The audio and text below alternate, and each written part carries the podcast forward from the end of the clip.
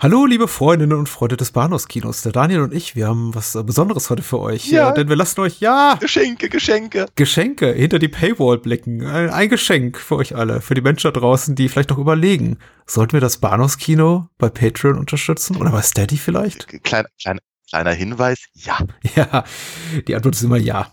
Also auf diese Fragen. natürlich. Äh, der konkrete Anlass, warum wir hier so, so offenherzig sind und sagen, hört doch mal eine Bonusfolge, die wir vor ein paar Monaten bei Patreon und Steady veröffentlicht haben, ist, dass wir diese Woche in der aktuellen Bonusfolge hinter der Paywall über Todesmelodie sprechen, den zweiten Teil von Sergio Leones Amerika-Trilogie und haben gesagt, naja, hört doch mal hier rein. Und dann denkt ihr vielleicht auch, hm, klingt ganz gut, was sie da zu bereden haben. Es war auch eine sehr, sehr schöne Episode, wenn ich das so sagen. Ja, finde ich auch. Ihr könnt es jetzt selber anhören, ne? Ja, viel Spaß dabei. Links zu Steady und Patreon, wo ihr unser gesamtes Archiv findet, äh, über 60 weitere Bonusfolgen und vieles weitere mehr findet ihr in den Shownotes. Vielen Dank. Hallo und herzlich willkommen zu einer Bonusfolge des Bahnhofskinos, exklusiv hier bei Patreon und Steady. Guten Abend und guten Abend, lieber Daniel, wie geht es dir? Hallo. Ist mein Kaffee fertig? Ja, das ist aus äh, Farewell My Lovely von Raymond Chandler. Eines der ganz wenigen äh, Zitate mit literarischem Bezug, glaube ich, in einem Film, der äh, voll tausend anderer Zitate steckt, aber eben auf die, auf die Hollywood-Filmgeschichte. aber noch viel wichtiger stellst du mir die Frage nach dem Kaffee im englischsprachigen Original oder der deutschsprachigen Synchronisation. Da gibt's ja markante Unterschiede. Ja, ist das so? Ich, hab, ich, hab, ich, ich kenne ehrlicherweise nur die deutsche Sprachfassung. Äh, Im, im, in der englischsprachigen Fassung ist ja Cheyenne dann doch eher so der, also ich möchte sagen, da wird zumindest so eine leichte Romanze auch zwischen Jill und ihm angedeutet und in der deutschen Fassung ist ja sehr brüsk, muss man doch eher sagen. Ich kenne das allerdings auch eher so auf theoretischer Ebene, muss ich zugeben, denn ich habe Ja. die englische Sprachfassung zwar gesehen, aber ich habe sie nicht annähernd so stark verinnerlicht wie die deutsche Fassung. Ich habe aber schon das Gefühl, dass einfach da die, mit der ich gelebt habe. Ja, aber ich habe schon das Gefühl, dass sich da irgendwas an, anbahnt, anbändelt, wie auch immer. Mhm. Also, Mhm. Der Film arbeitet ja sehr, sehr viel mit den Dingen, die er nicht sagt. Ja, aber in der deutschen Fassung sagt er ein bisschen mehr. Das ist, das, ja. Das, Zum Beispiel sagt er, spiel mir das Lied vom Tod, ja, um mal den Titel zu nennen. ja, Zweimal. Zweimal. Was, was sagt denn, was sagt denn Frank im, im, im Original? Das habe ich mich gefragt. Äh, leiste deinem Bruder noch etwas länger Gesellschaft. Das Ah. äh, fehlt nämlich bei der Erhängungsszene. Jetzt haben wir den Film gleich mal gespoilert, so in den ersten drei Minuten. Wir haben noch nicht mehr ein korrektes Intro, aber egal. So, der Film endet Ja. damit, der mit einem Flashback von Charles Bronson, wie er äh, seinen Bruder auf den Schultern hat, der äh, gehängt werden soll. Genau. Siehst du, ich habe immer angenommen, es sei sein Vater. Aber ich habe auch nicht Richtig. die englische Fassung gesehen. Die Ähm, Dialogzeile fehlt dann eben, der Verweis auf den Bruder. Stattdessen sagt eben Frank zu, äh, zum jungen Harmonika, der keinen Namen hat, das hier Ja. noch, äh, spiel mir das Lied vom Tod, Junge. Also, ja, was auch ehrlicherweise die coolere, der coolere Text ist. findest du? Ähm, und außerdem, ganz ehrlich, die alte Videokassette hat, hat auf, der, auf der Rückseite den Film gespoilert. Das Poster spoilert den Film ja. Wobei man kann ja auch die Figur nicht erkennen. Und Nee, Charles Bronson, der junge Charles Bronson wird natürlich auch von einem jungen Schauspieler gespielt. Ja, also äh, das, ich mag, ich, ich kann mit dem ersten Spiel mir das Lied vom Tod leben. Ich mag nicht so sehr das zweite, denn zweiter großer Spoiler, Henry Fonda als Frank überlebt diesen Film nicht und kriegt dann eben von Harmonika die äh, Mundharmonika in den Mund gedrückt und äh, Mundharmonika sagt dann eben auch nochmal, äh, spiel du mir das Lied vom Tod. Und da sagt im Original einfach gar nichts. Und ich Ja. fänd's schweigend einfach so viel cooler. Ja, ich nicht. Aber ähm, ich, ich muss sagen, also äh, ich Gott, ich liebe diesen Film. Ich finde den, ich finde den so großartig. Hm. Und ich glaube, das hat sich irgendwie direkt vom, vom, von meinem Vater auf mich übertragen, weil der hatte mir den natürlich vollständig erzählt, bevor Ja. ich ihn überhaupt gesehen habe. Also von daher, diese ganzen Sachen wusste ich auch schon.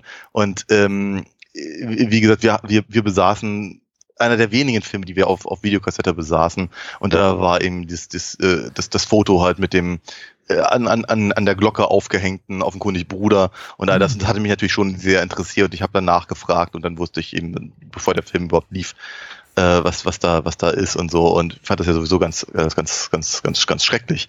Also äh, nur die Fotos und so. Also hat mich, Mhm. hat mich sehr, sehr verstört irgendwie als, als, als Kind.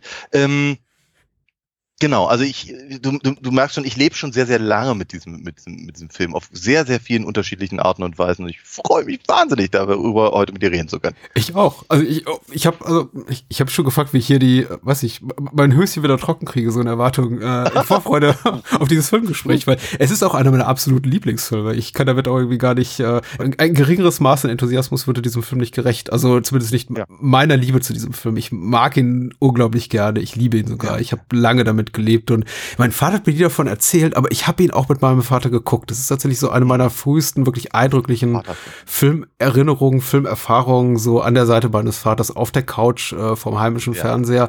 Wir haben ihn leider nie im Kino gesehen. Mhm. Die Möglichkeit ergab sich nicht, vielleicht eines Tages noch mal einer schönen 35 mm Kopie, wer weiß, aber ich habe ihn wirklich oft gesehen als Kind, als Jugendlicher. Ich glaube, so beginnt mit 10, 11, nicht so als ganz kleiner Hosenmatz, mhm. aber im frühen jugendlichen Alter. Mhm. Und früher sollte man ihn wahrscheinlich auch nicht sehen, möchte ich behaupten. Ich glaube, ich habe ihn früher gesehen, muss ich ganz mhm. ehrlich gestehen. Ich habe die ersten 45 Minuten mit meinem Sohn geguckt. Bis ah. sie zurückkehrten zur McBain Farm und da lagen dann die McBains aufgebahrt und äh, mhm. da schrie dann meine Frau, okay, es reicht. ja, okay. Vielleicht hatte sie recht, ich meine, sie ist der besseren Elternteil, also. Das hat sie zumindest auf ihrem Unterarm tätowiert. Ah, ich weiß nicht, was das soll, aber. Das ist ein Gespräch für die hinter verschlossenen Türen. Ich merke schon. Ähm, ja. Nee, so, so, so ein Tattoo hat hier bei uns keiner. Aber ähm, was wir dafür hatten, war damals eine, äh, eine Langspielplatte. Oh. So nannte man das in, damals, so nach, kurz nach dem Krieg. Und mhm. zwar war auf der vorderen Seite war, ähm, ich, ich glaube, alle, alle, alle Titelthemen. Ja. Wo, wobei ich bin mir nicht ganz sicher, ob das Titelthema von, äh, von Cheyenne äh, tatsächlich dabei war. Mhm. Kann ich, ich kann mich gerade nicht in, in, in Sinn, aber sagen wir mal, die, die, die Musik, die man auf jeden Fall ganz dringend mit dem Film verbindet, die war, war, war da drauf. Und auf der Rückseite war, waren dann irgendwelche anderen äh, ähm, Western-Stücke, ähm, was weiß ich, Bonanza und äh, ja. die glorreichen Sieben und, und Maverick und so. Also ganz, ganz seltsam, ganz, ganz seltsame äh, Schallplatte, was man halt so in den, in den ausgehenden 70ern so kaufen konnte, offenkundig. Aber ganz, ganz besonders toll war vorne drauf eben, dass eine also mindestens eins der ähm, Plakatillustrationen, und zwar wie eben Charles Bronson gerade die drei am, äh, am, am Bahnhof mhm. niederschießt und äh, ein unglaublich großartiges Gemälde, sehr, sehr palpig. Äh, die, die, die, die Figuren fliegen und wie äh, gerade in, in, in, durch die Luft und, und äh, äh, kein Fuß ist auf dem Boden. Ja.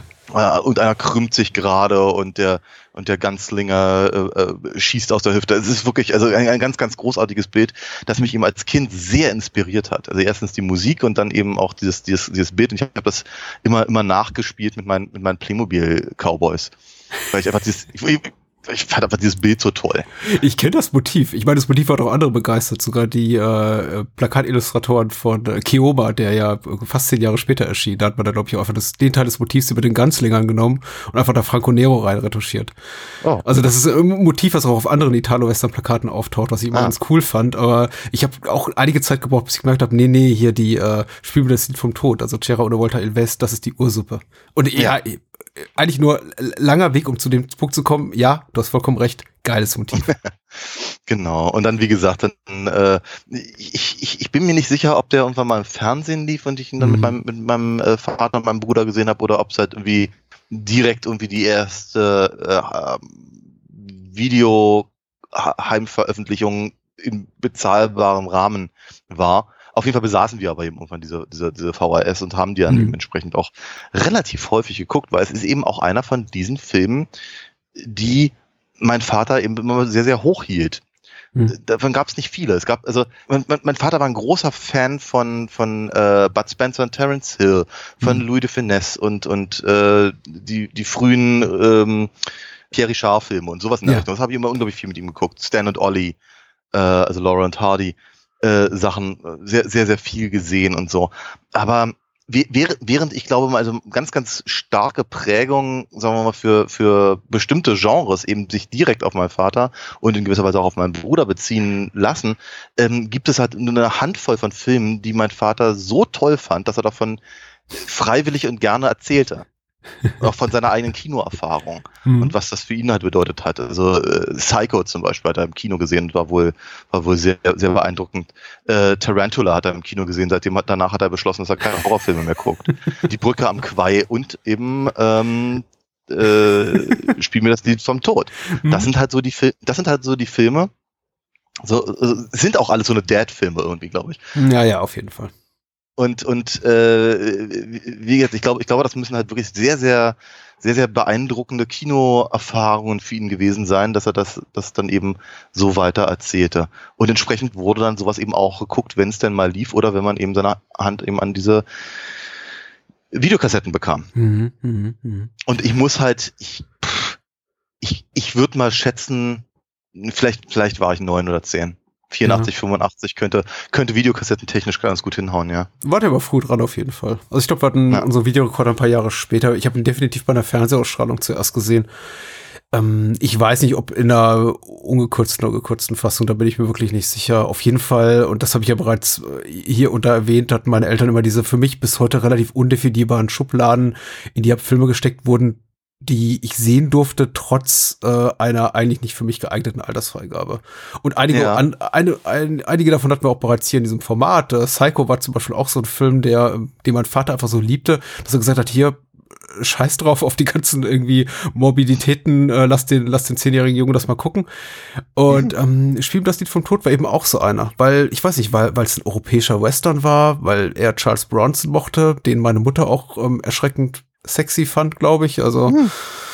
äh, zumindest ist es so meine vage Erinnerung. Das ist so ein toller Typ. Ja. Und überhaupt, äh, ich glaube, man hatte einfach weniger großen Schrecken oder Voreingenommenheit gegenüber Western aus europäischen Gefilden. Also meine Eltern hatten immer sehr viel weniger Probleme damit, mich auch relativ brutale italo-spanisch-deutsche Western-Produktionen sehen zu lassen, als jetzt den klassischen John Ford-Streifen, wo es irgendwie ist, nee, nee, das ist zu viel Gemetzel. Aber hier, guck doch mal, hier, da, was ich, irgendwie der, der, der, der Django zieht gen Westen. Und ich dachte, ja, okay. angenommen. Aber von all diesen Filmen, die ich eben gucken durfte, diesen Western, war eben, äh, Euro-Western war eben Spiel das Lied vom Tod der großartigste einfach. Und das ist eben, glaube ja. ich, auch so ein Teil meiner filmischen, meiner Emanzipation vom Filmgeschmack meiner Eltern, weil mein Vater mochte den Film und ließ ihn mich gucken. Aber ich liebte diesen Film von Tag eins und ich begann mich eben da wirklich reinzufressen in dieses Subgenre des sogenannten Spaghetti-Westerns und guckte die alle an. Satana irgendwas, G Gringo irgendwas, Hügel der blutigen Rückkehr mhm. des namenlosen Reiters mit dem fremden Leichen im Gepäck mhm. des Todes, irgendwas in der Art. Und das war irgendwie so mein neues großes Ding. Und irgendwie schon zwei, drei Jahre später erzählte ich meinen Eltern dann irgendwelche Sachen, von denen sie nie gehört hatten. Habt ja. ihr den gesehen und das gesehen und irgendwelche von irgendwelchen Django-Epigonen, was sie überhaupt nicht interessierte. Und mm. also das ist einfach ein ganz großer Kickstarter für mich für, für eine bestimmte ja. Art von Obsession filmischer. Ja. Ich, ver äh, ich verstehe. Da verschiebe ich Leone komplett die Schuld in die Schuhe und ich liebe seine anderen Filme auch sehr. Und ich möchte jetzt auch nicht sagen, dieser und jener ist der beste von allen. Aber mhm. Spiel von Lied Tod persönlich für mich wahrscheinlich der bedeutendste. Ich würde, ja, würde ich, sagen wir mal, ähm, ich verstehe das total und ich habe mhm. auch, glaube ich, ein Fable dafür, aber ich war, ich war zum Beispiel lange Zeit ein echter Snob, was das anging. Weil ich irgendwie außer Leone ka kaum was äh, vom, vom Italo-Western an, hab an mich rankommen lassen. Mit ein oder zwei Ausnahmen, wie was ich hier Grande Silencio oder sowas. Mhm, mhm. also Corbucci selber, wir hatten ihn ja auch schon ein paar Mal, ist ja, ist, ist ja eben auch von der, sagen wir mal, qualitativ hochwertigeren Sorte. Ich ähm, möchte auch gar nicht vorgeben, dass ich die benennen konnte. Also ich konnte nicht sagen, ja, ich gucke Sergio Corbucci, ja, haha. Also ja, da, ja, so nicht, ja. ne? Das war eher ein, ein, ein wahlloses Zusammensuchen, was eben gerade irgendwo verfügbar Natürlich, aber, aber, aber dennoch, also mir, mir ging es zumindest so, also ich, ich konnte ich konnte schon Terence Hill von äh, Giuliano Gemma unterscheiden, ne? Also, ja, klar. Ne, und ich, glaub, ich glaube, so in demselben Kontext habe ich das eben auch vielfach mit den, mit den äh, Spaghetti-Western halt äh, gesehen. Mhm. Ich weiß nicht genau, ob tatsächlich äh, Gerard äh, Lee West äh, tatsächlich der erste dieser Art von Film für mich war. Ich weiß, dass er für mich sehr ungewöhnlich war, weil ich ihm sehr, sehr viele John Waynes und, und, und andere äh, äh, klassische Western aus den, aus den 50ern und sowas gesehen habe. Auch die alten mhm. Schwarz-Weiß-Dinger mit, weiß ich, Gene Autry und, und, und so und, und mhm. das, was bei Western vom gestern immer lief. Roy Rogers und was, keine Ahnung. Äh, also ich, ich, ich, hatte, ich hatte schon ein ziemlich klares Bild davon, wie halt ein Western auszusehen hat. Und dann hatte mich eben äh, Spiel mir das Lied vom Tod doch sehr, sehr überrascht und auch durchaus sehr begeistert. Aber ganz ehrlich, ich meine, ich, ich, ich werfe mit dem Wort Meisterwerk sehr, sehr ungerne um mich, aber dieser Film ist eins. Ja. Ich glaube, das hat mir ehrlicherweise das ein bisschen versaut, weil alles andere, was nicht mindestens so halb, halb so aussah wie das, habe ich ja. ihm lange Zeit einfach gar nicht, äh, äh, habe ich nicht mit dem Arsch angeguckt. Mhm. Ja, weil ich irgendwie dachte, nee, ihr wollt jetzt hier was, was aber eben Leone in dem da viel besser gemacht hat. Und das ist, da, da habe ich mir, glaube ich, eben ganz, ganz stark im, im, Weg gestanden. Und zum Beispiel, ich bin, ich bin froh, dass wir halt einige von den, von, von diesen Western jetzt eben auch äh, im, im Laufe der letzten Jahre im, im Bahnhofskino durchaus auch mal besprochen haben. Wir bessern uns, finde ich auch, ne? Ja, ja, ja. Weil ich eben aber auch, auch, auch denke, ähm, ist es, ist es, ist es irgendwie ungerecht, da, da im Prinzip immer nur nach den, nach den Allerbesten zu gucken.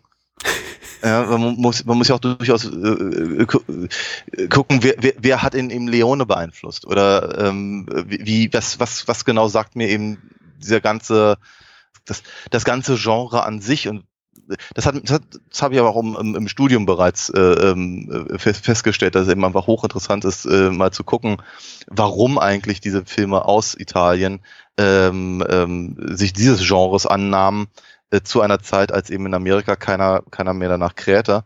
Äh, mhm. zumindest nicht in dem Maße oder in dem, in dem, mit dem, mit dem, mit dem Einfluss, den eben, den, den dieses, diese Sachen eben noch, 50, äh, noch zehn Jahre vorher hatten und so. Also ja.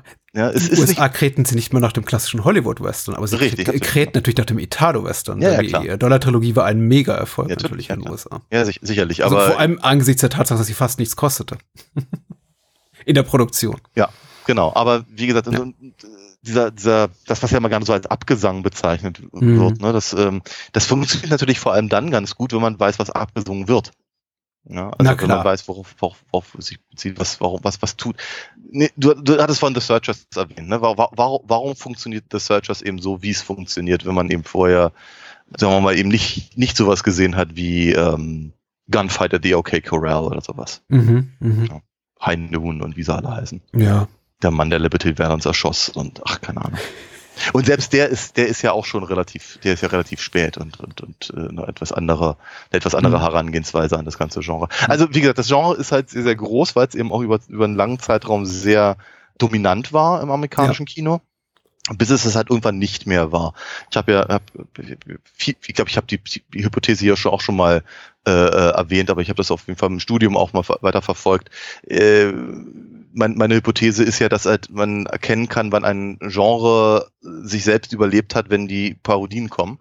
Mhm. So 55, 56 haben, was ich, Jerry Lewis und Dean Martin, äh, wo Männer noch Männer sind, gemacht und so. Also mhm. Das war halt dann, glaube ich, so ein einer der Momente, wo, wo eben das Publikum diese Form von Film nicht mehr ernst genommen hat. Mhm. Ähm, und dann äh, mussten, musste ihm logischerweise andere, äh, mussten andere Herangehensweisen äh, gefunden werden, um eben die Leute ins Kino zu bringen, weil eben natürlich auch gleichzeitig sowas wie Rauchende Kreuz im Fernsehen lief.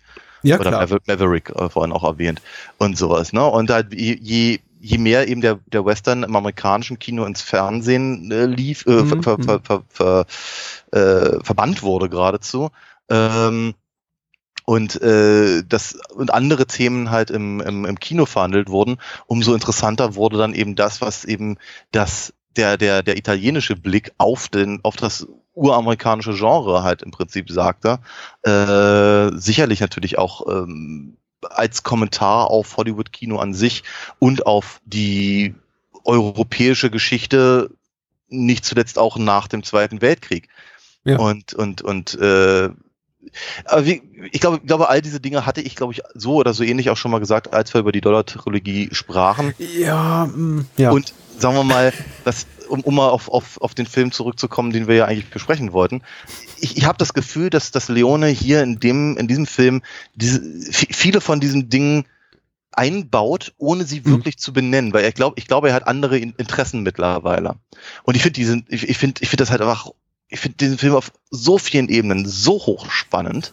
Mhm. Äh, auf der optischen sowieso, also auf der visuellen meine ich natürlich, äh, auf der auf der äh, auditiven ist hochinteressant, was da passiert, ähm, aber eben auch auf der inhaltlichen. Also was was wird da verhandelt? Welche welche äh, Konstellationen äh, treten die Personen ein? Ähm, was was welche Träume werden verfolgt und wie werden sie dargestellt? Und er macht da so viele Sachen so unglaublich richtig, dass es mich halt wirklich echt fast drei Stunden die ganze Zeit nur, nur, nur schauert. Das ist einfach so, es ist so, ah, es ist alles so, es ist alles so großartig, sieht alles so mhm. schön aus, es ist ja. toll. Ich ermahne mich gerade so ein bisschen gedanklich zur Disziplin, weil ich glaube, also Ja, ich möchte ja. auch nicht, nicht, nicht, nicht die Faden verlieren. Ich ähm, bin, bin ich ganz einverstanden mit deiner sehr äh, stark verkürzen, so Rekapitulation der, der Entwicklung, der Evolution des äh, amerikanischen Westerns.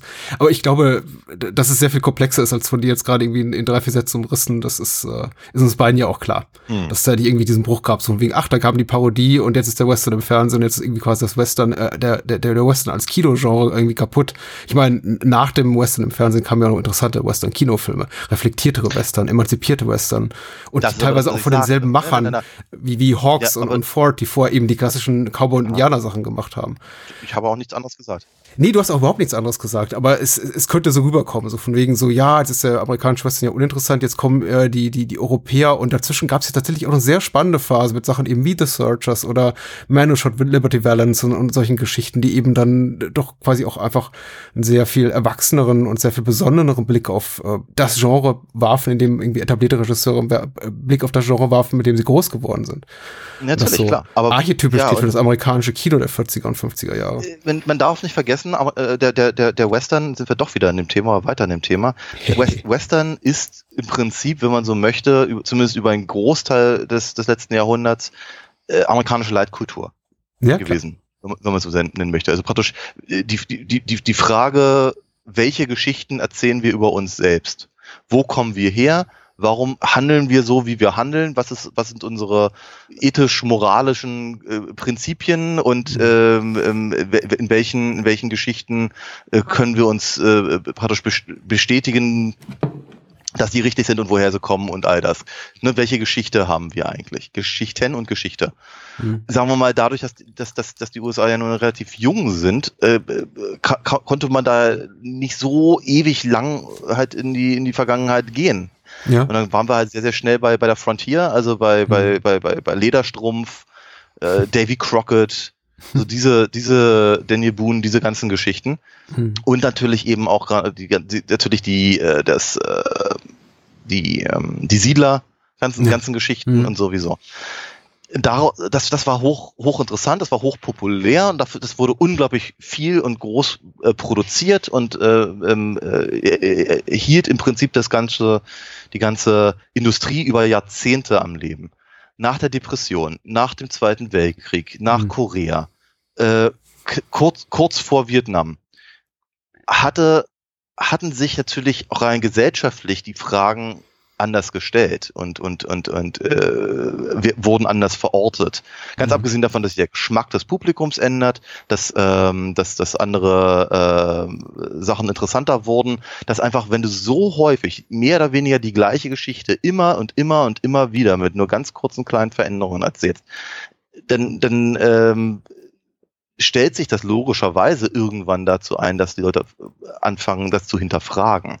Mhm. Ähm, aber das, das ist ja genau mein Punkt gewesen, dass eben die, das, das, das, was im Prinzip äh, die Serials früher im Kino waren oder die, sagen wir mal, die, die etwas leichteren, äh, halbhistorischen Filme, ähm, äh, die, die halt im Prinzip, sagen wir mal, nur von dem, von dem Cowboy mit dem schwarzen Hut, dem Cowboy von dem, mit dem, mit dem weißen Hut erzählten, Mhm. die haben sich eben durchaus sehr wohl ins, äh, größtenteils zumindest, äh, ins, äh, ins, äh, ins Fernsehen verlagert und haben da auch ein Millionen Publikum erreicht, natürlich. Mhm. Aber dafür sind die Leute eben nicht mehr ins Kino gegangen. Das war mein Punkt. Und im Ja, Kino wurden dann eben andere Sachen äh, äh, ausprobiert. Riesengroße Produktionen, wie zum Beispiel How the West Was Won. Ja, Ja, klar. äh, wo dann eben mit, mit der, mit der, mit dem, mit dem, äh, mit dem Kinoerlebnis selber gespielt wurde Mhm. wo dann Mhm. eben auch durchaus äh, andere, wie, wie, wie hast du es gerade so schön gesagt, reflekt, re, äh, reflektorische so. äh, Hm. ähm, ähm, ähm, Filme gemacht wurden, die Mhm. eben sehr wohl über das eigene, mittlerweile sehr alte Genre nachdachten und die eben natürlich auch dadurch wiederum ein anderes Publikum ansprachen oder zumindest ein Publikum, das äh, nicht nur die Sachen, die jetzt im Fernsehen liefen, eben auch gerne weiter sehen wollten und so weiter und so fort. Es ist Mhm. natürlich de- deutlich, deutlich komplexer und ich habe es eben versucht, in drei oder vier Sätzen zu, äh, zu bringen. Jetzt habe ich es gerade nochmal versucht, etwas konkreter zu machen. De de den- dennoch war es eben so, dass halt natürlich andere Genres nachzogen. Die ganzen Science-Fiction-Geschichten in den, in den B-Movies, die, die, die, äh, äh, die, die, die, Monster-Spinnen und Monster-Ameisen Na klar. äh, ja. die ganze, die ganze Red Scare äh, äh, äh, Horror und, und äh, Agentenfilme kamen auf und sowieso. Ne? Mhm. Und da muss ich natürlich so ein Genre auch überlegen, was kann ich tun, um relevant zu bleiben. Natürlich. Und einer dieser, einer, einer dieser Punkte war eben, äh, ähm, natürlich eben einfach zu gucken, nicht nur, wie können wir das anders äh, aussehen lassen, das hat eben, das haben wir wie, wie, wie, wie Ford eben durchaus äh, ja, äh, sehr, sehr wohl gemacht, äh, und sagen wir mal, nur, nur, nur, lange, nur lange, lange Mäntel reichen ja dann normalerweise dann auch nicht unbedingt, nur um es anders aussehen zu lassen. Aber die mhm. Perspektive, die Perspektive im europäischen Kino auf eben das uramerikanische ist eben einfach mal grundlegend anders. Du hast was ganz Wichtiges erwähnt, fast, fast, fast nebensächlich. Ich meine, äh, von wegen äh, Amerikas junges Land. Und das, äh, damit geht ja auch einher, dass die Ereignisse einfach, die in Western gezeigt werden, einfach zu Beginn der, der Hochphase des Westerns, zu Beginn in den 20er Jahren, über die 30er, 40er, 50er, einfach historisch nicht weit entrückt waren. Deswegen auch noch von unmittelbarerem vergleichsweise Interesse als irgendwann in späteren Jahren. Und ich meine, keiner in Hochzeiten des Kalten Krieges interessiert sich irgendwann mehr für Cowboys und Indianer, um es mal ganz platt auszudrücken. Könnte man auch so argumentieren. Natürlich Klar. wird das einfach relativ uninteressanter und das Kino beziehungsweise die Filmschaffenden dahinter müssen mehr tun, um Anreize zu schaffen. Und ich, ich glaube auch, also soweit kann man es vielleicht schon verkürzt argumentieren, dass das abseits von vier, fünf, sechs herausragenden Filmschaffenden einfach in Hollywood niemand mehr so recht gelang in den 50er oder dann spätestens in den 60er Jahren. Also hm. zumindest nicht mehr so gut wie anscheinend in Italien oder in Spanien oder auch teilweise in Deutschland, wo eben Filmschaffende mit ganz, ganz wenig Geld äh, sehr brachiale und sehr, ja, mhm. okay, im Studium wurde das immer der dekonstruktivistische Western genannt und ich gehe damit irgendwie nicht so ganz konform, weil ich glaube, die lieben alle schon Western. Leone liebt Western. Der, der will nichts dekonstruieren. Der, der möchte einfach Lobpreisen, ja. huldigen, eine Oper schaffen, ein Abgesang. Nur nicht mal ein Abgesang, einfach ein, ein, ein, ein Lobgesang auf den Western. Ich weiß nicht so genau. Äh, also erstens, er, er, Entschuldigung fürs ja, vom Hölzchen auf Stöckchen kommen, bitte. Das, das tue ich hier Zeit. Es ist Zeit, alles etwas viel. Ich habe so viel zu lange mit dem Film und glaube ich auch mit, der, mit bestimmten Fragen ja. gelebt und ärgere mich immer noch darüber, über ah, ja. das auf allen ähm, also, also erstens hast du natürlich völlig recht, ne? als, die, als die frühen Western oder die ersten Western noch als Stummfilme rauskamen, haben halt ganz, ganz viele Leute, die daran gearbeitet haben, eben ja noch direkt mit der Zeit gelebt, die da äh, dargestellt wurde. Ich meine, was ich, Leute wie White Earp haben ja sehr wohl in Hollywood eben als, als ähm, äh, ähm, Berater äh, im, im, ja. im, im, hohen Alter dann noch, noch mitgewirkt und sowas. Ne? Also die waren ja durchaus da. Ähm, zum anderen, ähm, ich glaube schon, dass Leon in gewisser Weise, also gerade natürlich hier mit Spielen das Lied vom Tod, ähm, einen sehr melancholischen Blick auf mhm. den Western hat zumindest. Mhm. Wenn wenn wenn, es schon kein Abgesang ist, dann aber doch eben zumindest zumindest keine Glorifizierung. Ja. Also erstens, er, er, er traut sich genauso wie eben andere Vertreter äh, des, des, des, des Genres auch. Er traut sich eben auch wirklich halt äh, äh, das zu machen, was eben die Ärzte damals gesungen haben mit dreckig feige und gemein. Ja, so muss ein Cowboy sein. Mhm. Oder andersrum natürlich, weil eben so, solche solche fiesen Fieslinge und ambivalenten ja. Helden kannte eben das Hollywood-Kino nur sehr, sehr, sehr, sehr, sehr, sehr, ja, sehr bedingt. Ja. Sehr mhm. bedingt, ja. Und äh, äh, Cheyenne und, und, äh, und äh, Harmonica sind eben ehrlicherweise nur, nur im Rahmen ihrer, der, der hier präsentierten Personenkonstellationen als die Guten in irgendeiner Form zu erkennen. Mhm. In allen anderen Umständen sind es eben unter, sind es eben nicht. Mhm. Ja, und sind halt vor allem halt nur im Vergleich zu Frank, also zu äh, äh, Henry Fonda, der eben ja auch vorher ganz andere Rollen gespielt hat, so ist ja auch nicht. Oder viele, mhm. vielfach andere Rollen gespielt hat. Ähm, und hier in, spielen wir das Lied vom Tod gerade durch den, durch den, äh, durch das Einbauen der Eisenbahn als so ein starkes, nicht nur visuelles Mittel, sondern eben auch ähm, äh, als, als Plot-Device mhm. zeigt es eben sehr, sehr deutlich, wo wir uns halt in der Zeit befinden. Es ist im Prinzip ist das halt, ist das schon eine gewisse, mit einer gewissen Traurigkeit verbunden, dass eben, sagen wir mal, dieser, dass im Prinzip, sobald, sobald die Eisenbahn den Pazifik erreicht hat, mhm. eigentlich der Wilde Westen vorbei ist. Richtig, ja.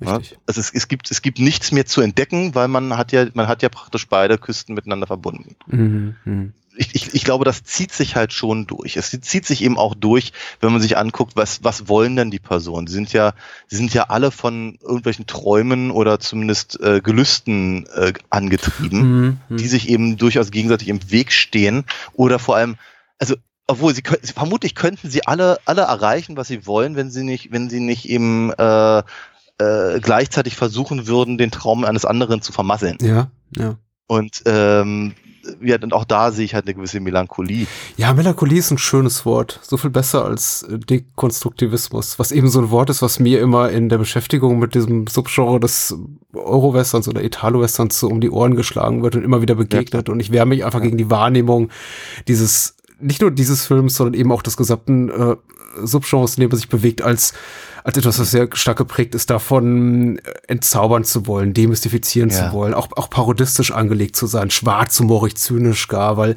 ich denke schon, natürlich ist darin viel Neues und natürlich ähm, hast du recht, äh, ambivalent gezeichnete Figuren wie Cheyenne oder Harmonica sind in US-amerikanischen Western der klassischen Ära eine absolute Ausnahmeerscheinung, selbst in den 50er, 60er Jahren noch eine Ausnahmeerscheinung. Aber sie sind natürlich da. Ich meine, Figuren wie Ethan Edwards, da die John Wayne-Figur in Der schwarze Falke, The Searchers, ist eben auch, ja. das ist kein reinrassiger Held mehr. Und das ist aber auch kein Schurke. Das ist, der ist jetzt irgendwo mittendrin. Und auch Henry Fonda spielt hier mitnichten zum ersten Mal einen Bösewicht. Ich gebe natürlich all den seriösen Kritikern, also nicht uns nicht mir, recht da draußen, die sagen, aber Henry Fonda war nie so böse wie hier. Ja, das stimmt natürlich.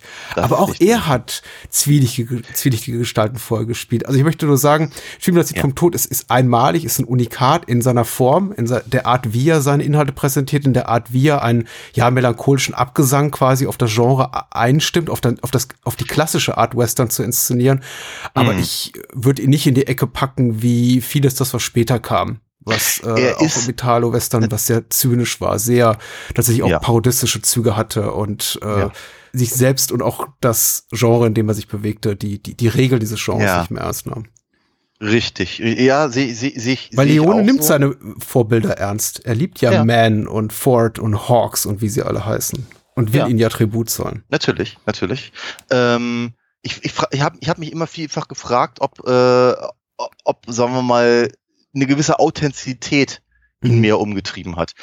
Ich meine, wenn man sich halt alte Fotos anguckt, sieht man eben natürlich, dass, dass, dass, dass Cowboys weder so aussahen wie, wie, wie, wie Roy Rogers noch, noch wie ähm, äh, Clint Eastwood.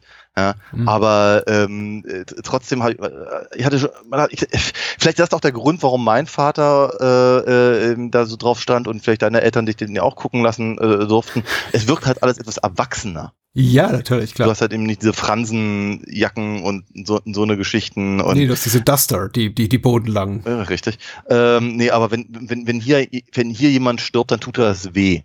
Hm. Und nicht, nicht nur in dem Moment, des, des, des, des, des, des, in dem der Schuss fällt, sondern eben auch im Nachgang. Ne? Also wir, wir, wir verbringen relativ viel, viel Zeit darauf zu sehen, wie eben die gesamte Stadt erschüttert ist über den, über den Mord an, an McBain und seiner Familie.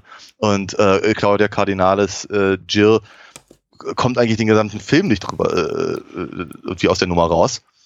ja. ähm, das heißt also praktisch diese, diese, wie, wie, wie gehe ich mit Themen um und wie gehe ich auch zum Beispiel mit menschlichen Leben um, ist eben durchaus äh, eine ganz andere Sache. Und natürlich sieht es alles total toll aus, wenn eben, wenn eben äh, Charles Bronson da eben am, am Bahnhof ähm, ähm, halt Woody Strode und ähm, äh, Jack Elam und äh, wie heißt der andere? Den hatten wir den ähm, Al, äh, Al, Knuckles. Moloch, genau, der, der, der, der, war, der war ja auch schon drin bei für ein paar Dollar mehr. Ich bin mir ziemlich sicher, ja. Ja, jedenfalls, ähm, das sieht, das sieht alles ganz, ganz toll aus und von den drei Figuren erfahren wir auch nie wieder was und, und, und so. Ähm, aber, gru aber grundsätzlich ist es eben schon so, wenn da eben jemand tot im, im Sand liegt, dann ist das eben erstmal eine sehr unangenehme Erfahrung. Und eben wenn, wenn, wenn's, wenn's, ja. wenn's äh, Personen trifft, die pff, im weiteren Sinne unschuldig sind, dann eben, mhm. dann, dann, dann, dann zieht sich das eben wirklich durch den ganzen Film, diese, diese Trauer und, und, und der Schock darüber und all das. Und das ist, das macht die Sache schon äh, sehr viel erwachsener. Einfach im Umgang mit dem Thema. Oh, erwachsen ist dieser Film auf jeden Fall. Äh, und vielleicht sind irgendwie, ist jetzt auch so die, ein guter Zeitpunkt, so nach knapp 40 Minuten, um mal zu sagen, worum es geht. äh, ich, ich lese einfach äh, aus reiner Pflichterfüllung die UFDB-Netzergabe vor, auch weil sie Moonshade geschrieben hat. Und äh, ah, keine Bonusfolge komplett ist ohne ihn. Äh, und, und dann noch. Würde ich ja äh, gerne mal mit ihm irgendwie sprechen, ja. also für die da Menschen, die uns immer noch zuhören und keine Ahnung davon haben, worum es in Cherra ohne Voltaire West, spielen wir das Lied vom Tod oder Once Upon a Time in the West aus dem Jahr 1968 geht. Äh, dazu schreibt Moonshade, drei Männer an einer einsamen Eisenbahnstation im Wilden Westen. Der Zug hält und ihm entsteigt ein Mann mit einer Mundharmonika. Das ist Charles Bronson. Nach einem kurzen Wortwechsel erschießt er die drei Killer. Währenddessen ermordet der Killer Frank, das ist Henry Fonda, im Auftrag einer Eisenbahngesellschaft, den Farmer McBain mit seiner ganzen Familie. Nur seine frisch angetraute Frau Jill, Claudia Cardinale, ah, bleibt verschont da sie noch nicht eingetroffen ist. Währenddessen treibt der Bandit Cheyenne, das ist Jason Roberts, sein Unwesen in der Gegend. Harmonika fängt ihn und kauft ihn mit der Prämie die Farm der McBains. Äh, sein Ziel ist Drache, sein Opfer Frank, doch der kann sich an einen mysteriösen Fremden nicht erinnern. Hm. So. äh, Regie Sergio Leone, Drehbuch von, jetzt muss ich mal kurz aufpassen, Sergio Donati, glaube ich, und Sergio Leone. Äh, an der Story haben immer noch mitgewirkt Dario Argento und Bernardo Bertolucci. Was ungefähr dem Christopher Frayling Buch, ja, Something to Do with Death, das ich jetzt ähm, ich jetzt auch zum vierten oder fünften Mal wieder rausgeholt habe jetzt in den letzten Monaten, weil es einfach so schön ist, mit dir über diese Filme zu sprechen, sehr viel Platz annimmt, sehr viele Seitenzahlen, denn sie debattieren mhm. endlos darüber, wer für welche gute Idee verantwortlich war. Und allein nur die Fliegenszene okay. im Vorspann, also die Fliege auf Jack Williams Gesicht, ja. ist ja. ein größerer Streitpunkt, weil jeder will dieses, dieses Genius, ja. äh, diese Genietat, diesen Geniestreich für sich verbuchen. ja, naja, ne. Aber es ist ja aber gut. auch großartig. Ich meine, der Film ja. fängt eben einfach schon so unglaublich schön an. Ich wollte noch Gabriele Ferzetti also, so, erwähnen, weil ich glaube, er ist der einzige Darsteller, den wir noch nicht äh, genamedropped haben. Aber jetzt bitte du. Genau, Mist, genau als Morton, was übrigens auch ein großartiger Morton. Name ist natürlich. Ne? Dass das im Prinzip ist ne? der, der, der, der Name, äh, der, der, der Typ, der die Bahn, Eisenbahn baut, um, um sein, ja. sein, sein, sein, seine, sein Spleen da irgendwie um, umzusetzen oder, oder sein der ist ja schon fast getrieben davon. Also. Ja, der Krüppel des Kapitalismus. Ja, genau. Der dass, der, dass, der, dass, dass der natürlich das Wort Tod im Namen hat, mhm. ist wundervoll. Ja. ja. Nicht subtil, aber schon sehr cool. Ja. Und ähm, genau, aber. Subtil, äh, dafür sind wir nicht hier. Ja. Das ist, nee, ernsthaft nicht. Aber für wunderschöne Aufnahmen, weil wie das mhm. Ding fängt an und ich hätte, ich hätte zwar ehrlicherweise, also ich hatte mich sehr gewundert, muss ich ganz ehrlich sagen, weil äh, ich konnte mich nicht daran erinnern, dass das erste, was wir sehen, äh, das Quietschen, äh, das, das, das Schreiben mit Kreide, mit dem dazugehörigen Quietschgeräusch auf die Tafel und dann halt der Zahnlose, der einem auch, glaube ich, schon in einem Dollar-Film drin war, mhm. äh, äh, als erstes auftaucht und dachte mir, ups, das seltsam. Also, hätte ich, habe ich so nicht erwartet. Aber spätestens, wenn eben dann die drei Pistoleros da reinkommen, jede Einstellung ist so wunder, wunderschön. Es ist so unglaublich großartig inszeniert und es funktioniert alles so. Ich frage mich wirklich so ein bisschen, wie, wie, wie macht man sowas? Wie sagt man den Leuten, dass das alles so genau passt, dass, dass, dass ich keine Ahnung, die, die Kopfbewegung mit der, mit der Kamerafahrt äh, hm äh, funktioniert und das äh, genau in dem Moment, in dem die Kamera da ankommt, der irgendwie, was ich aus dem Schatten tritt und ach, das ist alles so, es, es passt einfach alles so wirklich, wirklich gut. Und dann ist erstmal zehn Minuten Stille. Mhm.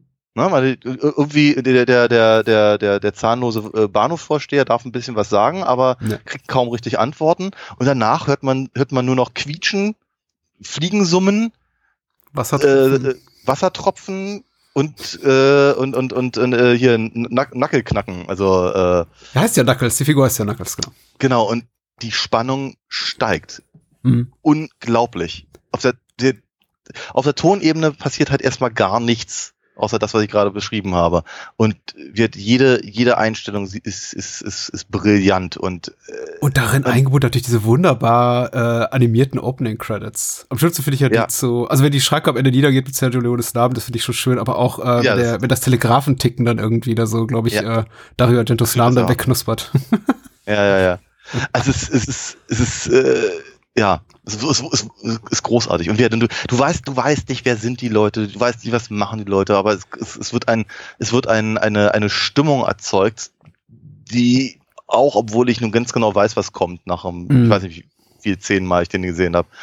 Aber ich, ich möchte mir jedes Mal irgendwie an den Fingernägeln knabbern, weil es ist wirklich, es ist, es ist so, so unglaublich. Und genauso wie sich das dann eben dann, dann sehr, sehr schnell entlädt, sobald eben ähm, Mundharmonika halt eben auf, auftaucht, die drei Worte miteinander wechseln und dann wird geballert. Und dann sind die drei Figuren, mit denen wir gerade relativ viel Zeit verbracht haben, einfach mal raus aus dem Film. Und es sind drei tolle, tolle Figuren. Also äh, Leones Blick für Gesichter, für, für, für ausdrucksstarke mhm. Figuren ist, hatten wir auch schon ein paar Mal besprochen, aber ist einfach faszinierend. Facial Landscapes, sagt, glaube ich, der britische Akademiker so gern. Ja. Und es, ja. Äh, sie, sie, ja, und wir haben hier äh, mindestens vier, wenn man, wenn man die, ähm, äh, die, die, die indianische, was ist es da? Keine Ahnung, Gehilfin ich nehme an, ja. Das ist sein Assistent. Wäsch, Wäsch, Wäsch, Wäschefrau. Auf jeden Fall, wenn man die noch mit dazu zählt, haben wir halt fünf, fünf Figuren bis, bis, äh, ja, die ist ja nur ganz kurz drin, aber ja, bis, ja, bis Charles Bronson auftaucht, haben wir halt fünf Figuren mit hm. unglaublich ausdrucksstarken, sehr eigenständigen Gesichtern. In denen ganz, ganz viel passiert. Und jede Linie möchte einem eine Geschichte erzählen. Ne? Und dann, dann kommt Charles Bronson, der eben auch aussieht, als hätte er die letzten 30 Jahre ausschließlich in die Sonne geguckt. Und wir befinden und, uns im Ennio Morricone von Ennio Morricone orchestrierten Film, sollte man nicht vergessen, in denen kein Stück klassische orchestrale ja. Musik erklingt in den ersten zehn Minuten. Richtig. Und, und im Übrigen die meisten Sachen, also zumindest, also das, das, äh, was ich auch ganz, ganz spannend finde, ich meine, es klingt halt nicht unbedingt so, aber äh, das Thema, das er eben mit, mit, mit äh, Bronsons Figur verbunden wird, mhm. ist fast immer diegetisch. Ja. Wann immer wir es hören, spielt er auch tatsächlich Mundharmonika oder tut wenigstens so, als ob. nicht, nicht, nicht durchgängig, ich habe drauf geachtet. Ähm, mhm. Es gibt so ein paar Momente, ähm, wo es wo es eben auch einfach nur äh, bedeutet, er kommt jetzt gleich um die Ecke. Aber ähm, grundsätzlich äh, ist, das, ist das immer damit verbunden. Und äh, wir, der Einsatz von Musik hier ist bei Weitem äh, so, wie soll ich sagen, brachial, mhm. wie es eben noch in den Clint Eastwood-Filmen ist, ja, wo man, wo man äh, mit dem Ohrwurm aus, aus dem Kino kommt. Hast es ja auch gerade irgendwie innerhalb der letzten zwei Stunden etwa 20 Mal gehört und das war in voller Länge. Ähm, äh, aber hier ist wirklich, jede der Hauptfiguren hat ein eigenes Thema und es ist mhm. immer, immer präzise eingesetzt. Ja, und vor allem ist jedes tatsächlich erinnerungswürdig. Man, man könnte ja. Äh, schon argumentieren, das ist jetzt kein Kritikpunkt an, den, an, an der Dollar-Trilogie, aber die hatte immer so zwei, drei Stücke, jeder Film, von dem man sagte, okay, mit die nehme ich mit nach Hause. Aber in Once Upon a Time in the West, das ist quasi ein äh, Film gewordenes Best of Morricone. Also alleine das, was er hier, hm. hier, hier leistet an äh, denkwürdigen ja. äh, Musikstücken ist, äh, ist, ist unglaublich. Da sitzt, da ist kein Ton falsch und er schafft mhm. das auch immer wieder gewinnbringend, also für meine Ohren zu variieren. Und dann am Ende, glaube ich, wenn äh, Franks Theme übergeht in Harmonikas Theme und die beiden eben so zusammenspielen, das ist, äh, also es ist mhm. wahrscheinlich der ungefähr 30. Gänsehaut-Moment für mich in dem Film, aber alles äh, für mich gänzlich un unantastbar. Für, für, für mich ist ja, glaube ich, immer noch der, der, der größte musikalische Moment, wenn, wenn eben Cheyennes Thema ja kurz, kurz abbricht, wenn er stirbt, um dann den letzten, letzten Ton noch praktisch nachzureichen. Und da ist das er doch, eben doch ironisch tatsächlich, ja, in solchen Momenten. Ist das ironisch? Ich fand das, ich fand das nicht ironisch, muss ich ganz ehrlich Nö, sagen. Ich glaube, es ist ein bitterer, bitterer Humor. Es bricht ja einmal ab und er steht nochmal auf. Der, der, der, der, die Musik, ja, aber, aber ja. Cheyenne ja nicht. Cheyenne ja. kippt um. Genau. Aber ähm, ja, das, das, das, das finde ich halt, also ich fand's, ich fand's überhaupt nicht komisch, ich fand's aber sehr passend für hm. die Figur. Ich fand sowieso Jason Roberts ich, auch, ich hätte ihn ja die ganze Zeit nur knutschen können. Ich finde ihn, find ihn da so großartig in dieser Rolle. Es ja. ist, äh, es, es, es, es, alle, sie sind alle unglaublich gut. Unglaublich mhm. gut. Ich habe mir so die Frage gestellt, du hast natürlich völlig recht, Henry Fonda hat ja auch schon äh, äh, fiese Typen gespielt. Aber äh, Franks erster richtiger Auftritt äh, ist ja, ist ja, wenn er im Prinzip den jüngsten McBain-Sohn äh, erschießt. Und ich habe schon das Gefühl, für ein, für ein Publikum, das ihn eben aus sowas wie, keine Ahnung, 12 Angry Men und sowas kennt, muss das halt ein echter Schock gewesen sein. Ja, also, äh, ja, äh, natürlich. Das war der Henry Fonda erschießt ein kleines rothaariges Kind, ist mhm. schon ist schon heftig, ehrlicherweise. Und eine kleine rothaarige Tochter und noch ein kleines rothaariges Kind und den ja, rothaarigen das, Vater. Das, aber das, ja, das tut er aber nicht selber. Das ja. tut er nicht selber. Er steht nicht direkt davor und grinst auch noch dabei. Na? Das, das heißt ist also, hart. Henry, Henry Fonda, der große Star dieses Films, tritt ins Bild, grinst fies und schießt ein Kind über den Haufen. Ist Natürlich. schon einfach mal eine, eine, äh, eine Nummer, mit also, der man irgendwie arbeiten muss. Und das war ja so intendiert, dieser Schockmoment auch von Leone. Und ich weiß auch gar nicht, ich, ich habe immer das Gefühl, als Mensch, der sich jetzt wirklich der, der lange Zeit mit dem Film gelebt hat, die, die Geschichte ist so bekannt, dass es sich nicht lohnt, die wirklich nochmal zu rekapitulieren. Aber ich meine, das war eben tatsächlich die, die Intention, die Leone trieb, ihn in der Rolle zu besetzen. Und da, da, da weicht die Geschichte auch im Framing-Buch so ein bisschen ab, inwieweit es darüber Streit gab, äh, wie sich Fonda für die Rolle aufmachen sollte. Also Fonda erzählt, dass er eben zum Set kam mit äh, äh, dicken, angeklebten, buschigen Augenbrauen. Er hat sich einen Schnurrbart wachsen lassen. Er hatte sich schwarze oder braune Kontaktlinsen eingesetzt, um einfach schurkischer mhm. zu wirken. Und Leone mhm. muss vollkommen schockiert gewesen sein. Und äh, da, da weichen die Geschichten so ein bisschen voneinander ab. Also die einen sagen, Leone hat gesagt, äh, reiß dir das Zeug aus dem Gesicht. Ich will diese, die, de deine Baby Blues sehen. Und äh, Henry mhm. Fonda gesagt, äh, sagt, oh nee, Leone war immer ganz, ganz höflich zu mir. Und wir haben das so Tag für Tag, also Drehtag für Drehtag so ein bisschen abgetragen. Und am dritten Tag sagt er, nimm doch die Augenbrauen ab und am vierten rasier dich mhm. doch vielleicht mal. Und irgendwann mhm. waren sie bei dem Look. Aber was eben blieb, und das fand ich jetzt in interessant nochmal jetzt nach der Frailing-Lektüre, war eben so eine gewisse Unsicherheit. Also Fonda sagt, er war während des ganzen Drehs so sehr stark verunsichert darüber, wie er seine Rolle anlegen sollte, weil so eine richtig saufiese Figur hat er eben doch noch nie gespielt. Ja. Und das Schöne, finde ich, ist zumindest mein Gefühl, man sieht es ihm in diesen, in diesen ultralangen Close-Ups an. Dieses bisschen Unsicherheit. Dass Frank immer so ein bisschen so, auch wenn er eben Harmonika gegenübertritt, nicht so richtig ja. weiß, woran er ist. Das passt ja. wunderbar. Es ist Eine großartig, auf jeden Fall. Ja. ja, es ist, es ist, äh, und ja, natürlich, meine, du hast diese, diese, unglaublichen strahlenden blauen Augen, äh, der, äh, in, dem, in diesem sonnengegerbten Gesicht, ähm, das, das funktioniert schon wahnsinnig gut. Also äh, es ist eine, ist eine, ist eine sehr gute Entscheidung gewesen. Ähm, ja, ich finde, ich, ich glaube auch, dass, dass, dass, es, dass es hilft, dass Frank immer so ein bisschen wirkt, als hätte er gerne alle, alle Karten in der Hand, ja. aber, aber, aber ist sich nicht ganz sicher, ob das wirklich auch stimmt. Ganz, mhm. ganz äh, wesentlich natürlich die Szene, in der er eben mit, mit Morton äh, im, im, im Zug ist und ihn halt von, von, von oben herab behandelt, weil er, er mag zwar sein Geldgeber sein, aber als, als äh, des Laufens größtenteils unfähiger, nicht schießwütiger, ja. zivilisierter Mensch ähm, ähm, denkt Frank natürlich, dass er, dass, dass er, dass er ihm nicht das Wasser reichen kann. Und dann greift er in die, in die, in die Schublade und Frank wirbelt mit seiner Pistole herum, weil er eben offenkundig doch Schiss hat vor Morden. Mhm. Und das fand ich auch einen unglaublich, unglaublich definierenden Moment. Dass man denkt, ja. so wie, ach, da weht der Wind, Herr Frank. Ja? Und der Film ist halt voll von solchen Momenten, mhm. in denen, in denen äh, äh Figuren sich selbst quasi entlarven. Ja. Mhm. Äh, Cheyenne ist irgendwie der König der, der, der selbst entlaufenden Figuren, der, der, der eben äh, immer versucht, irgendwie so den, den, den harten, dreckigen äh, Gangster raushängen zu lassen, aber im, im, also gerade im, im Zusammenhang mit, äh, mit, mit, mit Jill eben ja, sehr, ja. sehr weichherzig ist und sehr freundlich und sehr nett. Und dann, dann, dann ist er wieder ruppig, wie zumindest auf der deutschen Tonspur. Ähm, aber, aber, aber eigentlich, aber eigentlich, eigentlich möchte er es, also, genau. Also es ist, es ist schon, es ist schon auch wiederum ein bisschen traurig, einfach zu, zuzugucken, wie, wie, wie, wie gerne er eben tatsächlich da bleiben würde und eben mhm. äh, normales Leben führt und dann immer merkt eben, äh, geht halt nicht. Was ihn ehrlicherweise so ein bisschen zumindest, sagen wir, was seine, was seine, was seine Story angeht, ein kleines bisschen mit John Wayne aus den Searchers verbindet. Ja, ja definitiv. Also er ist nicht dazu geschaffen, eben das, das, das, das, mhm. das zivilisierte Städterleben zu führen. Und äh, ich, ich finde schön, dass du darauf Zeit verwendest, das so zum Schreiben, weil ich denke auch, der Film ist in seinem Narrativ unglaublich stark, in seiner Figurenzeichnung unglaublich stark. Und der, äh, wenn, wenn von, von diesem Werk Leonis gesprochen wird, wird eben unglaublich viel äh, fokussiert auf, auf das Visuelle, auf das äh, Audiovisuelle, auf das Orchestrale, auf die Ästhetik des Films, auf die großen schauspielerischen Leistungen. Aber ich finde eben auch tatsächlich drehbuchseitig und storyseitig da ist das wirklich eine Großtat, was wir sehen. Oh, ja. Nicht, dass mir das so wichtig wird, wird. Am Ende des Tages zählt für mich meistens äh, eine gewinnbringende Ästhetik, eine mich beglückende Ästhetik mehr als jetzt eine, mhm. eine, eine tolle, knackige Story.